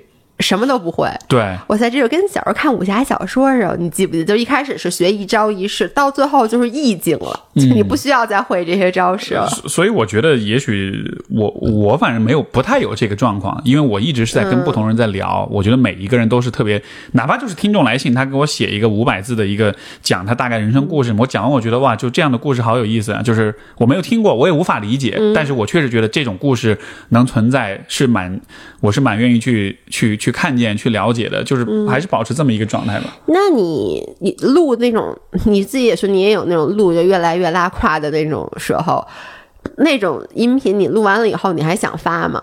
相对比较少，更多的是比如说我今儿状态不好，因为有的时候就是比如脑子不太转的有点慢，有点木那种。对对对，然后可能就对自己的表现不满意，但总体来说我觉得就还行，对，就是还能聊下去，然后就就就能发。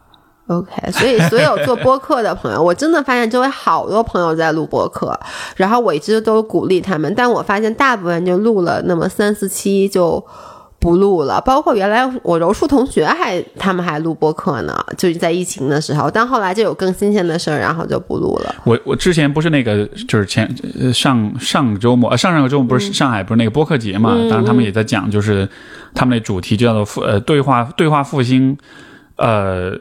其实我一直都会觉得，就像播客这样的媒介，就是我觉得我我其实会非常非常鼓励所有人，你只要感兴趣或者你有这想法，你都应该试一试。因为今天的世界，大家其实说话的好还是说话的这个空间和机会是越来越少的。是的，最近不是啊，元宇宙不是很火吗？嗯，什么是元宇宙？其实元宇宙就是我们的生活越来越多是发生在虚拟世界里面的。就是你看，其实想想看，今天我们的很多很多的事情都是在手机上完成的，越来越少的事情是在现实生活中完成。比如说，现在你要去提款，你要去存钱，你要去转账，那都是手机、支付宝，对吧？以前欧很 old school 的做法是，你要去银行，你要填个单子，那钱拿出来也是现金拿在手里，那就是现实世界。我们今天社会呃是生活的很多东西就越来越多都是进入到虚拟世界里去完成了。嗯，但是越是这样子的话，人的。对话说话的这个机会就越少，因为现现在大家都是微信，对，都是网上 Zoom 开会这样的，但是面对面说话机会很少。但恰恰是越是这样，我才越觉得像播客这样的形式，它其实反而是让你就是在一个人们越来越不会聊天的世界里面，你你反过来你专门去锻炼你聊天的能力，它给你带来的提升也好，它给你带来的满足感，它给你带来的享受，反倒会是增加的。就是当年大家都不用智能手机的时候，那个时候聊天这件事儿不会显得特别的。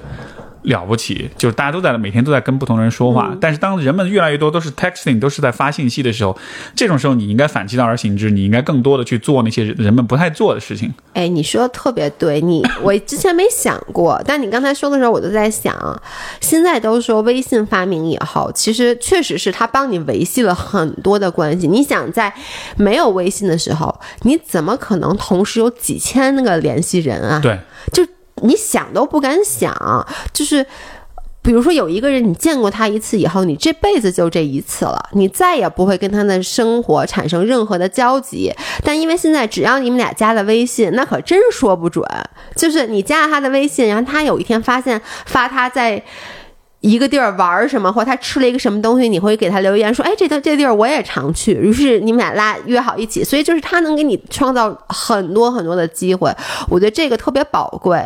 但是同时，我现在就想，我上一次打电话跟人聊天是什么时候？我都想不起来了，可能还是咱在加拿大留学的时候，就是打电话给家人聊天。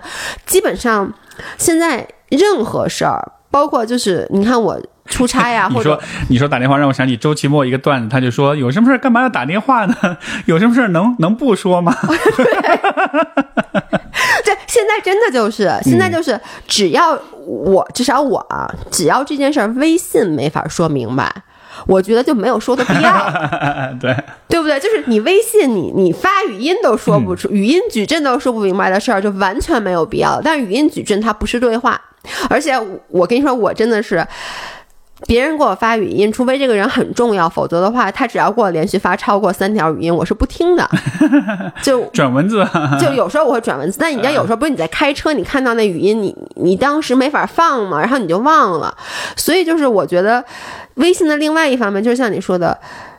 让人慢慢的失去了真正的对话能力，说话的对，就是对对 have a long conversation，不是 have a conversation，conversation 我们每天还是在有的，但是就像那种咱俩坐在这儿。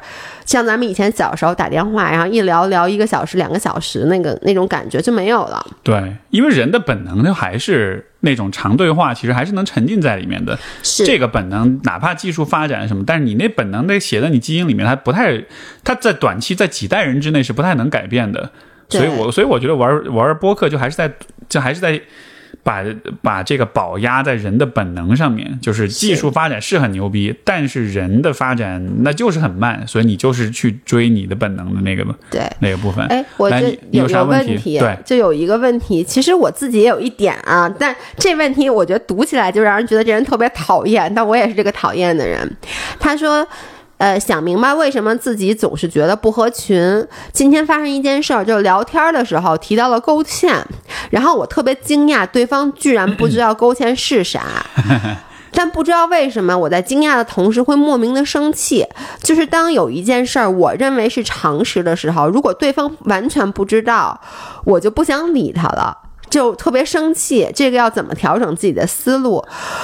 我不知道为什么，我听你说，我就想说，你人怎么那么讨厌呢？因为我也是这么一个人，就是，但我我我的我不会对普通人，就是或者朋友啊，比如说我说一什么事儿，他不知道，我这个时候就体现了我另外一个很招人讨厌的特点，我好为人师。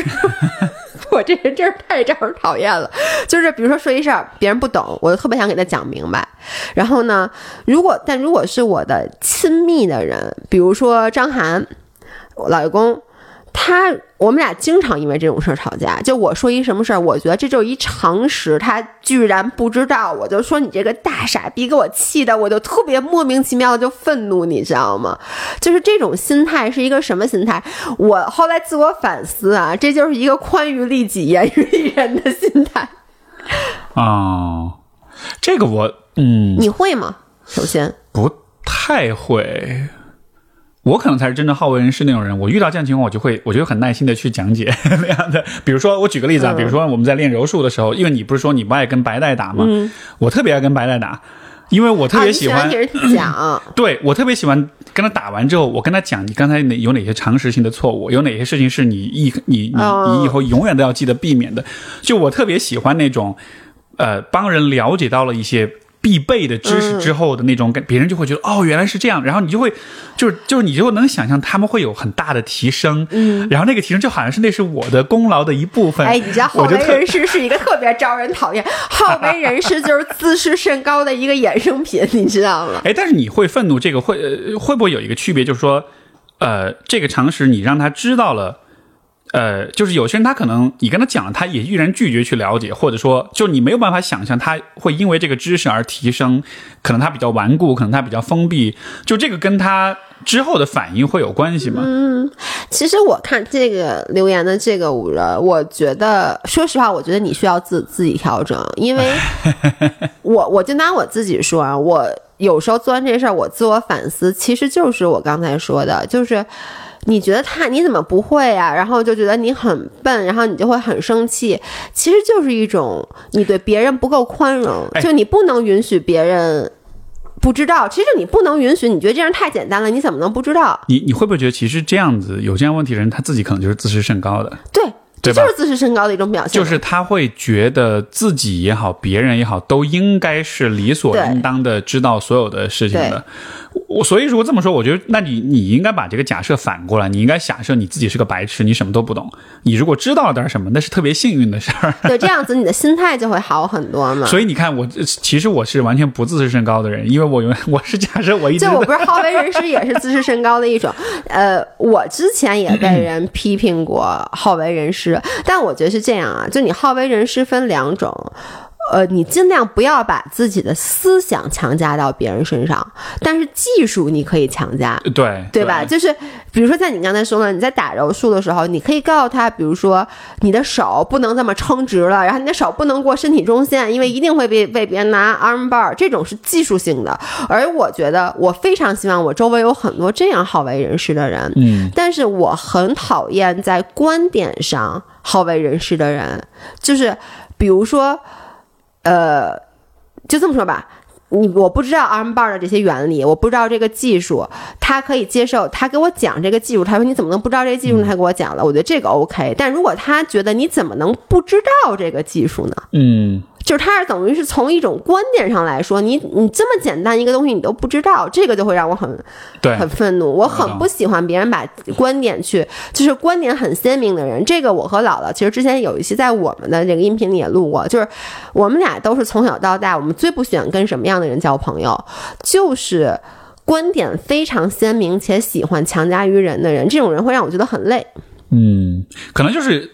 前一种人是帮助你了解这个世界是什么样子的，对，你需要学会哪些知识、哪些技能。但是后一种人，他的观点强加，其实对于你更了解这个世界并没有那么大的帮助，而且他通过他嘴巴了解，好像他让你看到你好像很不断学习或者怎么，但其实那不也不一定是你。就就是你并没有因为他的这种观点而更加了解这个世界或了解你自己，那只是一种额外的杂音。对，其实对你说是额外杂音，就一种 情绪上他对于你的，对，就是叫什么，就盛气凌人的感觉，但他并没有真的帮你。还有一个，这个我。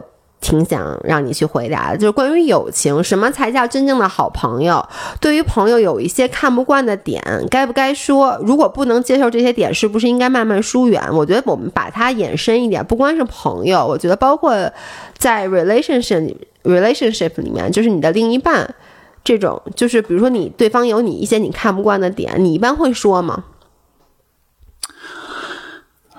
我觉得总体的，我总体的姿态是，我觉得得学会，就是以比较包容的心态去看。就是你比如说，我有一个很小很小的点，就是我特别特别不喜欢我太太有的时候，比如她化完妆或者是用完一个什么东西，那瓶盖没盖上。嗯嗯，我这个会让我特别抓狂。就是你，我觉得老师，你为什么就不能就花一秒钟时间就把它盖上？这样这个东西就不会干，就不会落脏啊，就不会怎么着？我特别特别介意这种事儿。但是到后来，我就会觉得。算了吧，那就就就这样吧。它也不是一个特别严重、特别大的一个问题，就是好像你你自己的心态调整。对这个事儿带来的改观是大于你要求别人改变所带来的改观的，你懂我意思吗？你们俩沟通吗？问题是会沟通，我会跟他说啊，有的时候我会提，有的时候是开玩笑，有的时候是发脾气啊什么的。但就是最终我发现，其实调整自己是更容易的。最容易的就是你帮他盖上不就完了吗？对呀，我也会帮他盖啊。所以现在更多的时候就是发生的事情就是这样，就是我帮他盖。但是我我我是觉得。可能我这个也许跟年龄有关系啊，就是我们在比较偏年轻一点的时候，我们对于事情都是有很理想化的期待的，对自己也好，对别人也好，因为在年轻的时候，你你你的人生充满了各种可能性。嗯，我们在想象这些可能性的时候，我们都会把这可能性想象成一个最理想的状态。嗯，所以说年轻人是偏理想化的，这个包括在政治倾向上也是，年轻的人是比较偏。就是偏偏左的，对，他会想要去改变，要去进步，要去追求平等、公公平、正义什么的。但是当你年纪大了之后，你是偏右的，你是偏偏保守一点的。对，这个保守不是说你就变油腻了或者变迂腐了，而是说你会看到这个世界的复杂性。对，你会知道说很多事情它是没有办法那么纯粹、那么绝对的发生改变的。是的，所以我觉得你这一个点也许也是一个。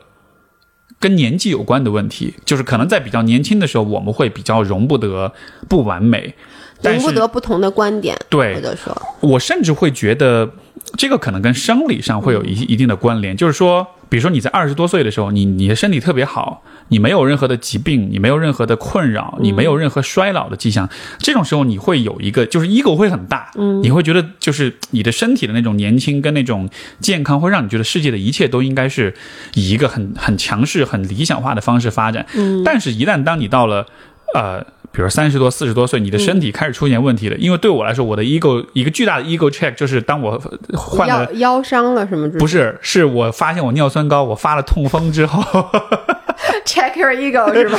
我突然一下就觉得，哦，我不是世界上最最 powerful 的人了。我突然发现说，我的身体是有很脆弱的部分了。当我有了这个部分之后，因为这个尿酸高，这也是一个长期的一个问题，它没法一下改变，它甚至没有办法就是根治，它有可能会一直都会有。当我有了这一点之后，我就发现我看问题就真的是变得谦和很多，因为就是有些东西是。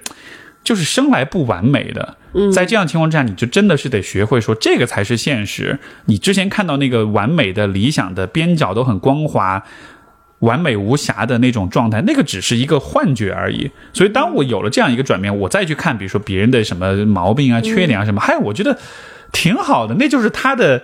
我的痛风是说这是我的那那就是他的痛风嘛，就是也是他的一个，说不定他也不那么喜欢，但是可能他也改变不了，还那就这样呗。我反倒觉得，所以我还是那个看法，我觉得调整自己是更容易的。对我我这个我其实做的不好，在在处理情感关系的时候，我一直都放任自己，很任性。对，就是比如说我你说的这些都对，然后呢？就比如说老爷公，他有很多毛病。我们俩现在基本也不吵架，就是因为他完全不跟我吵，我跟他吵不起来，我觉得更生气有时候。然后呢，我们俩大部分时候的，就是或者是我的不高兴吧，都起源于一件事儿。我觉得我说了很多次，就像你说那不拧瓶盖儿这个，就是这个就是。我我我就就比如说他一件事，我说你以后能不能别这样了？他答应的好好的，然后又发生了第二次、第三次、第四次，我就会特别愤怒，因为我觉得你改变一个习惯，其实只需要培养一个习惯，只需要七次的重复动作嘛。就是尤其是拧瓶盖这种，我就会觉得 气死我了。然后呢，如果下次再去，他还没拧。我我觉得以前，你像你说的，年轻的时候，我不说了，我原来跟我前男友吵架，警察都来了，我是很暴的那种，我可能就是会把这个瓶子直接扔了。现在年纪大了，我会帮先帮他盖上，然后呢，我会跑到他那屋，就开始跟他讨论这件事儿，就跟他絮叨。我我忘了具体是哪件事了，好像之前有一次他说。好像是他说要洗一个锅，然后他说这样，他说我我先泡着，因为你知道刚才问那锅就不干，他说我先泡着，说我先去洗澡什么的，我就跟他说，我说你一会儿一定忘了，你就肯定不洗了，你就留泡到明天。他就说你放心放心，我肯定洗，然后他就去可能洗澡，他果真就忘了。嗯，哦不对，是晾衣服，先晾衣服，然后他就去睡觉了，他已经睡着了，夜里一点半了，给我气的就，我就看着那堆衣服。我叉腰看着他，我非常生气，我就想这个时候我到底怎么办？如果是以前，我就会把所有衣服拿出来扔在地上，然后我就会很愤怒。但是我现在就是把他给叫起来，我说来家晾衣服。他说已经两点了，我明儿还得上班呢。我说那也不行。你现在必须得跟我起来晾衣服，要不然你还别睡觉。我就跟他旁边絮叨絮叨絮叨，他就那种困得五迷三道的，然后就起来就把衣服晾了，然后他回头就睡了。我也不再跟他生气了。但是我现在就是，反正你不干对吧？那你也别好好睡觉。哎呦喂，我真的是太招人讨厌了，我无法想象为什么有一男的也跟我在一块儿。就是我在我在就是感情里面，我觉得我是属于比非常任性的，但是。其实就是因为我内心就觉得，老爷公，我也不是觉得他不会离开我，但是我就会在这方面比较有安全感。而且呢，我还是我就觉得，如果说我们俩有一天真分手了啊，那如果我现在在感情里受了一些委屈，比如说我明明想骂他，我没骂；我明明想让他去讲夜里起来晾衣服，但是我体谅他，我没让他晾。然后有一天我们俩分手了，我就会觉得我今天的牺牲很亏。所以我就会那样，但是在友情里面，我其实会非常的，呃，怎么说呢？包容，包容。嗯，对，我觉得就是因为友情是不一样的东西。刚才因为他问的是，其实我特别能理解这一点，就是他就说，你的朋友有些你看不惯的点，其实说是看不惯的点，说白了就是跟你可能不太三观不太合。这些时候怎么办？我觉得对于我来说，我一般会看这个东西。是他有没有伤害到别人，或者说他有没有影响、触碰到我的底线？只要没有的话，我以前其实就跟你说的，就比较非黑即白。现在我都就觉得，就像你说的，这是他的痛风，这是他的点，这是他的毛病，我就就就就包容吧。因为你说我和姥姥，其实我们之间有一些认知是不太一样的，而且甚至有一些我们俩的这个三观上的认知，我觉得是。跟我三观上都不合了。对，但是呢，我就觉得，首先他做这件事儿犯法吗？又不犯法，这就是就是他就是这么想的。然后呢，他也忠于他的想法。我觉得，而且他其他地方，他跟我又是非常非常好的朋友。我我就会觉得这件事让他过去。我觉得可能这也看你你看中的是什么。就比如说，我看中的是我跟我太太的。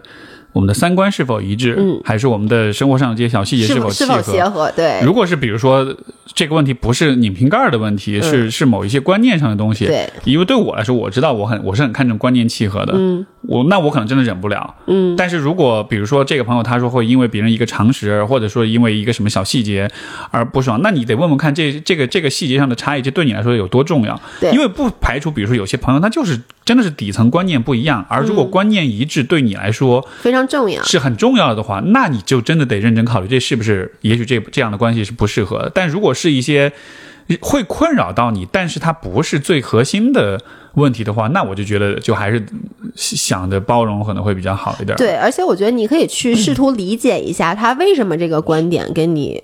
不契合，就是举一个例子，呃，我因为咱们出国比较早，然后呢，我原来在加拿大的时候，我住在那个 Church and Wellesley，就是那个 Gay Town，就是全是同性恋嘛，所以我一直对于这个同性恋啊这些，我是非常非常开放的，我有很多这样的朋友，但是呢，我周围有一些朋友他们是不能接受的。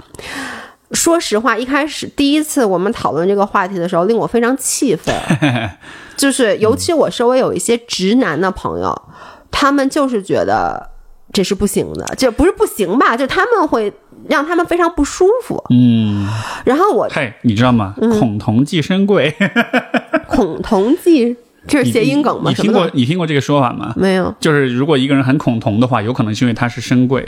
哦，真的吗？对。哦，我听说过，但是他们又没有那么恐同，他们只是就是他们就是。跟很多人的想法一样，觉得这东西是能选择的，嗯，就是你去选择，做了一个就是没必要的选择。然后呢，反正就是我一开始就觉得这样子的朋友我是不能有的。就年轻的时候啊，我会觉得这简直这就是现在有一个词，英文我不知道你知道叫叫 woke。啊，对对对，就特别不 woke，他这件事儿干的觉叫什么觉醒？哎，也不是，不是，反正就是他很强的政治正确。对对对，他特别不政治正确。对，然后呢，对，嗯，我就觉得这跟我三观简直太不契合了，而且我就觉得你这个人的存在就伤害到了我周围的这些同性的朋友，因为我觉得你不认同他们，你就不认同我。但是现在年纪大了以后，我其实。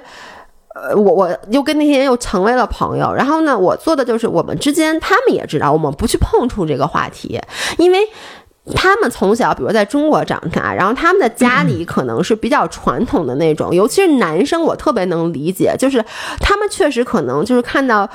同性，比如说他们做一些比较亲密的举动的时候，当他自己是直男的时候，他会不太舒服。嗯，那我就我也要试图理解他们，因为这件事儿，坦白讲，我觉得没有对错，其实就是观念上的不同。然后呢，就是回答那个朋友的问题嘛，就是你要看这个这个他的跟你的这个你看不惯的这个点到底对你有多大影响。如果说他现在对你影响很大，也有可能再过十年二十年，你突然自己也觉得这件事儿无所谓了。嗯，对，是这样的。有一个你们那个提问有一个问题，我倒是也想问问你啊，社交牛逼症是怎么培养？能怎么培养？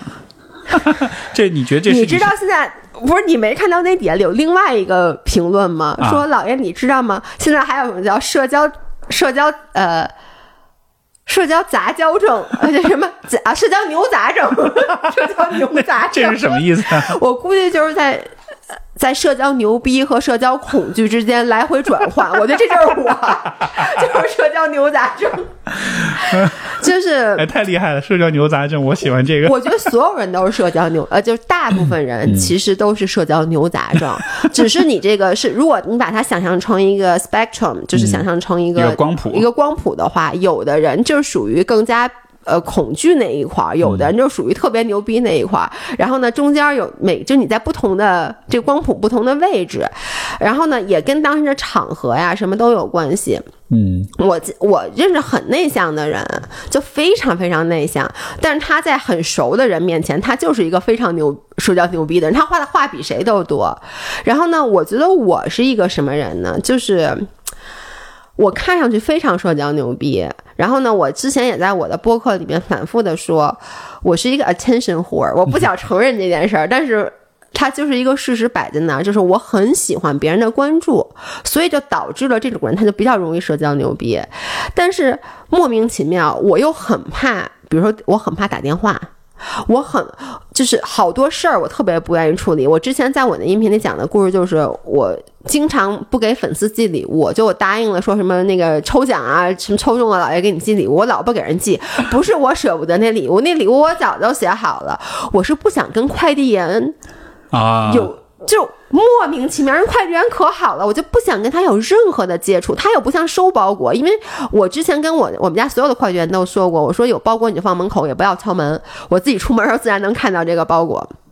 但是呢，你说你收包裹人一般总是要上门来的嘛，然后就是很多莫名其妙的小的点，我是有社交恐惧的。这个这个我跟你经历有点不同啊，就是。呃，因为我之前不是说我们去国外要去要去融入要去模仿什么的，我觉得这种模仿也有它好的地方，而我觉得我学到最大的一个好的地方，就是因为因为老外其实特别就是。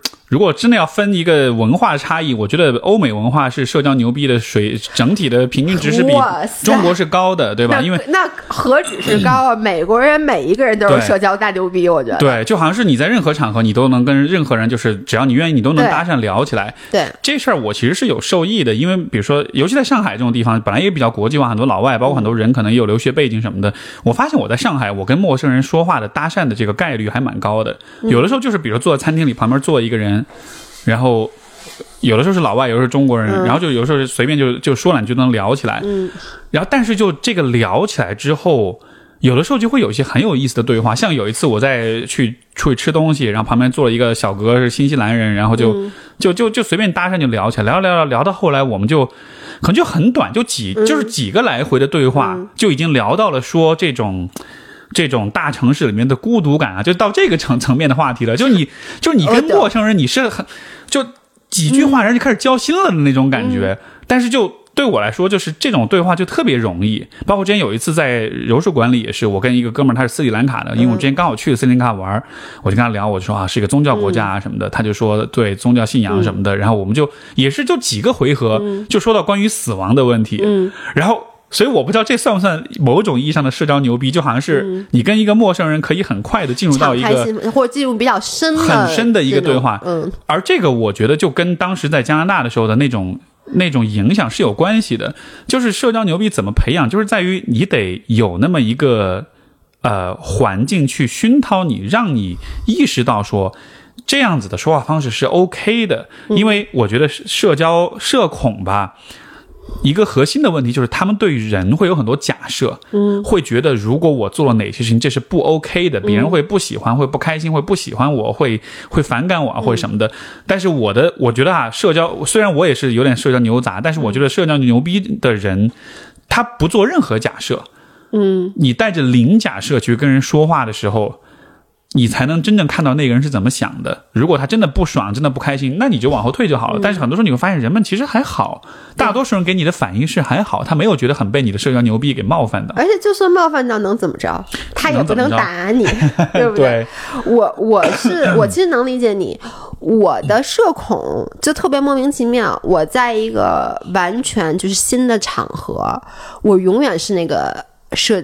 就是 butterfly，就是我特别能跟陌生人打开一个 conversation，然后我也是能聊到很深的话题，就想深想浅都可以。我觉得我是觉得社交牛逼有一个很重要的一点，就是你要能放松自己，能自黑。就是我觉得这个是社交，就是因为没有人喜欢一个自视甚高的人，就你能理解吗？比如说在一个大家都不太认识的场合，然后一个人上来就说啊，我这人如何如何厉害，我怎么怎么着。就我想他是想学一些社交牛逼的方法嘛，就这个粉丝留言，那我觉得是不行的。嗯，但是如果你你学会自黑，对，那你一上来如果能放放低姿态，或者一上来就是开一个玩笑，然后有点自黑，你看脱口秀演员咱为什么特别喜欢？就觉得他们哎特逗，怎么能把自己黑成那样？就是你学了一些自黑的，你只要有这个自黑的能力，你就很快的能让别人比较快速的接受你。嗯，然后我的社交牛杂表现在我能在这种大型场合很快的。接触到很多人，加很多的微信，但是我很不喜欢后面的 follow up。对，就是我就觉得这是一个 one time thing，就是你能就跟一夜情一样，就是在这个场合咱俩聊聊天儿就可以了。但是我不会去说，比如加了微信回去以后还说，哎，咱们哪天在一起约吃饭啊？我从来没有做过这种事儿。因为有的时候你逢场作戏，大家都很嗨，哇，觉得聊得特别投机。对，但是后回头你再联系，就觉得哦，你好。对，而且你就觉得当时嘛，因为我就比如说我经常去一场，你说我杵在那儿我不说话，我能干嘛？我什么都干不了。那我今天来这个活动，我的目的就是说话的。那我不介意就跟所有人说话。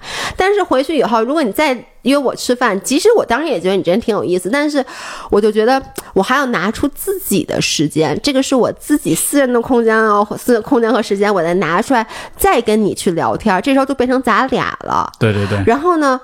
可能聊一次以后还要再聊几次啊，我们就要成为朋友了嘛？就我就会觉得没有必要了。而且这个当中有一个问题，就是今天社交很多时候是功利化的社交，就是说这个人对你有没有价值，对吧？如果我觉得哎，这个人对我有价值，我就加他微信。但就是好像人们不太能去，只是为了。对话只是为了享受那个过程而交流，就好像是我们的交流是我们聊的过程中要发现对方有没有什么价值，有价值那就加微信，就好像这是成了一个很工具化的、很模式化的一个套路。但是有的时候，其实你看，很多时候我跟人聊天，我都不不加微信，包括比如说我前面说的遇到一些人啊，跟他们聊一些很走心的话题，聊完之后我不会试图再保持联系的，一夜情就。真的就是也就过了就过了，就因为就是那那一刻，我们俩 share 了，分享了一个那么一个很开心的。你说这是啊，就是呗，就是是是，确实是，对对对。然后就就你只是为那个体验而已，然后你不需要觉得说好像这事儿一定会导向一个什么友谊功利性的交换什么，所以我反而很 OK。比如说去参加像你说那种，我也很多这种时候参加一个活动，跟有些人聊的挺好的，而且。我也能从对方的眼神当中看出来，对方好像是在试探，哎，要不要做个朋友，加个微信？但我就会很看很很 OK，就是说我不说这话，嗯然后包括别人有这个感觉的时候，我虽然知道我有一个压力是我要跟他加微信，但是我依然不说，我就不，嗯，甚至有的时候别人说，哎，要不要加个微信？我说，嗨，没关系，就咱们就就就聊得开心就行了。哎，你这种拒绝也是很伤人的。我是只要别人说加微信我就加，但加完以后。比如说，他过段时间跟我聊说什么约什么喝咖啡什么的，我可能就会找一些理由就搪塞过去。我还有个套路是，我有一个工作号，我就会给他们加工作号，而不是个人号，所以就搪塞过去了。对对，OK，咱们再回答快问快答最后一个问题吧。我也觉得咱们时间有点长。对对对，就是呃，这个也也辛苦听众们听了，因为这期节目确实是一个陪伴式的节目，不是一个干嘛辛苦？我在你们多干，我跟你说，你们要不愿意听。我跟你说，我是一个很在乎别人对我看法的人。我在我自己的节目里，我说不出这种话来，就是有的时候底下会有人留言，就说 你们这节目越来越没意思了，或者说这俩人实在太聒噪了。哎，对，这是我另外一个问题啊，就是你对于这种。博客底下的负面评论，因为你除了你只有博客吗？我们还有别的，就是这种负面评论，你从来都回复吗？我不回，我也是，我从来都不回，就是所有否定我的东西。如果我有很多，有时候我是真的觉得我有错，就比如说我之前去徒步的时候，然后我在那个河水里面洗了头，当时我真的不知道，然后领队跟我们的说的是怕我们感冒，然后我当时想，那我感冒我也要洗头，我就就洗了，然后我在博客里面也讲了，好多人就留言就说我没知识，说因为。因为这个其实是污染啊，洗洁精、洗洗发露、洗发水可能会污染，我根本就没有想这事儿，因为我觉得那好多好多的水，我确实这方面没太多知识。然后这个我觉得我错了，像这种的别人的这种，我我就会说对不起，我说我错了，我以后就不了。但是很多别人的其他的留言，比如说觉得你们俩太聒噪了，觉得你们俩这观观点就是不太好，或者怎么着的这种吧，我一般就是就 man。就什么就就不回，对。但是在你的播客里，我可以说，你要听不惯，你还别听。好，记记住了，你还别听。嗯，还还还是听，还是听。我们还有很多平台啊，还可以关注我们的微博公众号，还有小红书。好嘞，好嘞。那真的 OK。最最最后一个问题，就就我们就因为这个问题，就是说，对三十出头的人有什么建议？我们就一人说三句话。你你先说三十出头的人，对，我不就三十出头吗？或者我也不知道，也许二十五出头的人，我我来玩，反正就是就更年轻一点。其实就是对过去的自己的一种一种建议吧。OK，先说我的三句话是：第一是养成运运动健身的习惯，不是为了身材，不是为了美，是为了健康。第二，我觉得。要试着去学一些有关理财跟投资的知知识知识。这话跟我说也也是对的。就就真的就是这个，我觉得特别重要，就不是说是为了要赚钱要投机什么的，而是说你跟钱的关系，我觉得还是非常非常重要的。第三，我觉得是应该多有一点恋爱的经验，包括应该多有一点性的经验。我觉得这对于你了解你自己。我准备去分手了，我现在欠缺一些恋爱的经验。对，这是这是这是如果三句话的话，大概是这样。对，你你你这肯定问题事先你想好了，你这直接没有没有，我是积极想的。对，OK，那我你就说想到什么你就随便说吧。我觉得第一个跟你那个说运动那有点像，但我就更广泛一点。我觉得你应该找一个或多个爱好啊，就是这些爱好可以是任何的爱好，你不要是以这个爱好在别人眼中的高低去对他。做成作为你选择爱好的这个标准，就不一定都要练马术什么的。对，就是比如说，不是就包括我之前有一个人给我们发微信说说说我特别自卑，因为我的爱好是看仙侠小说和打游戏。嗯，就是说我觉得我这个爱好非常的浪费生命。我觉得。不要以这种来论，就是爱好是什么？我觉得爱好是能让你在除了你的工作和这个生活的这个家庭的繁杂之外，给你生活支点的事儿。你可以多找几个，不不论这些是什么，你就看没营养的连续剧，只要它能让你高兴，能让你在情绪不好的时候让你开心起来，这就是一个支点。这是第一个。第二个就是这二十多岁是吧？嗯，二十多岁的话。我觉得啊，做医美，不是因为我们后来卖医美啊，而是因为我觉得我自己整过容，然后呢，我一直都对这些在脸上动刀也好，做医美也好，我觉得不要那么抗拒。当然了，你一定要选择这个正规的机构。为什么我说二十多岁的时候，就如果你是 late twenties 女生，我建议你开始做医美，就像很多什么。你可能不懂啊，Photona 呀，就这种光电类的让皮肤更加紧致的项目，它不是一个能说你已经长了皱纹，你脸已经塌了了，然后帮你拉紧的，它是延缓你衰老的东西。然后呢，你不要说等到我已经老了，像我妈那天跟我说，哎，你觉得我现在做热玛吉有用吗？我说一点用都没有了，就是嗯嗯，没什么好觉得不好意思的。这是第二个，第三个的话想不出来了，那就还是我刚才说的吧，就是。呃，接受自己的平庸，接受自己的不完美。嗯嗯，特别好，最后就升华了，升华一下。干嘛做医美？怎么了？嗯，让大家可以关注一下我们的微博啊，因为老老爷有时候会直播卖医美。OK OK，这个医美这事儿，我我不同看法啊。我是觉得，嗯，对于你怎么想？我那天听是哪一个？是是是是陈冲吧？还是哪个女演员？就她就说了一个话，她就说，因为她就是呼吁说这个。这些制片方啊什么的，就不要修我的图。说我这我我我我努力了这么多年，我好不容易长出来的皱纹，你干嘛要给我修掉？我觉得他的观点就是这种是是 这种观点，我觉得挺牛逼的。是，就他他不是把皱纹当做是一个不完美，他更多是一种，就他就他是不同的角度，他是把这个当做是自己身份、自己人格的一部分来看待。我觉得这也挺好的。对我我非常赞同，而且我大我觉得大家不要觉得我刚刚说那个话是肤浅，我觉得是这样，就是。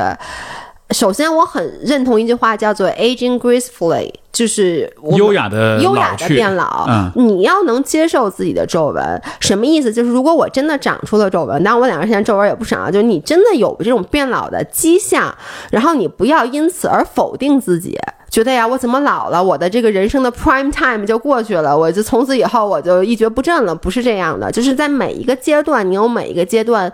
的支点，但是我同时觉得这个社会不要给那些想变美的人，嗯，这种所谓的，我觉得这是另外一种压力。对对对，就是好像说。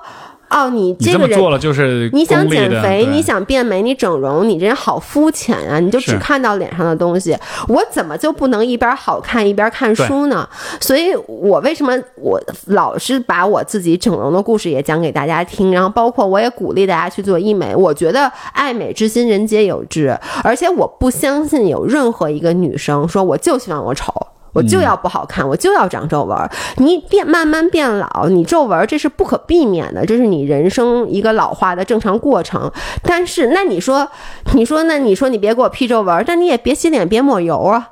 对不对？你其实你买那些精华，你买那点往人家涂那些瓶瓶罐罐，你的目的不是也是为了延缓衰老吗？对，所以我觉得就是你有这个经济实力，然后你又觉得自己的外貌对于你来说是比较重要的，就是它能给你带来快乐，给你带来开心，那就就就去拥抱它了。对。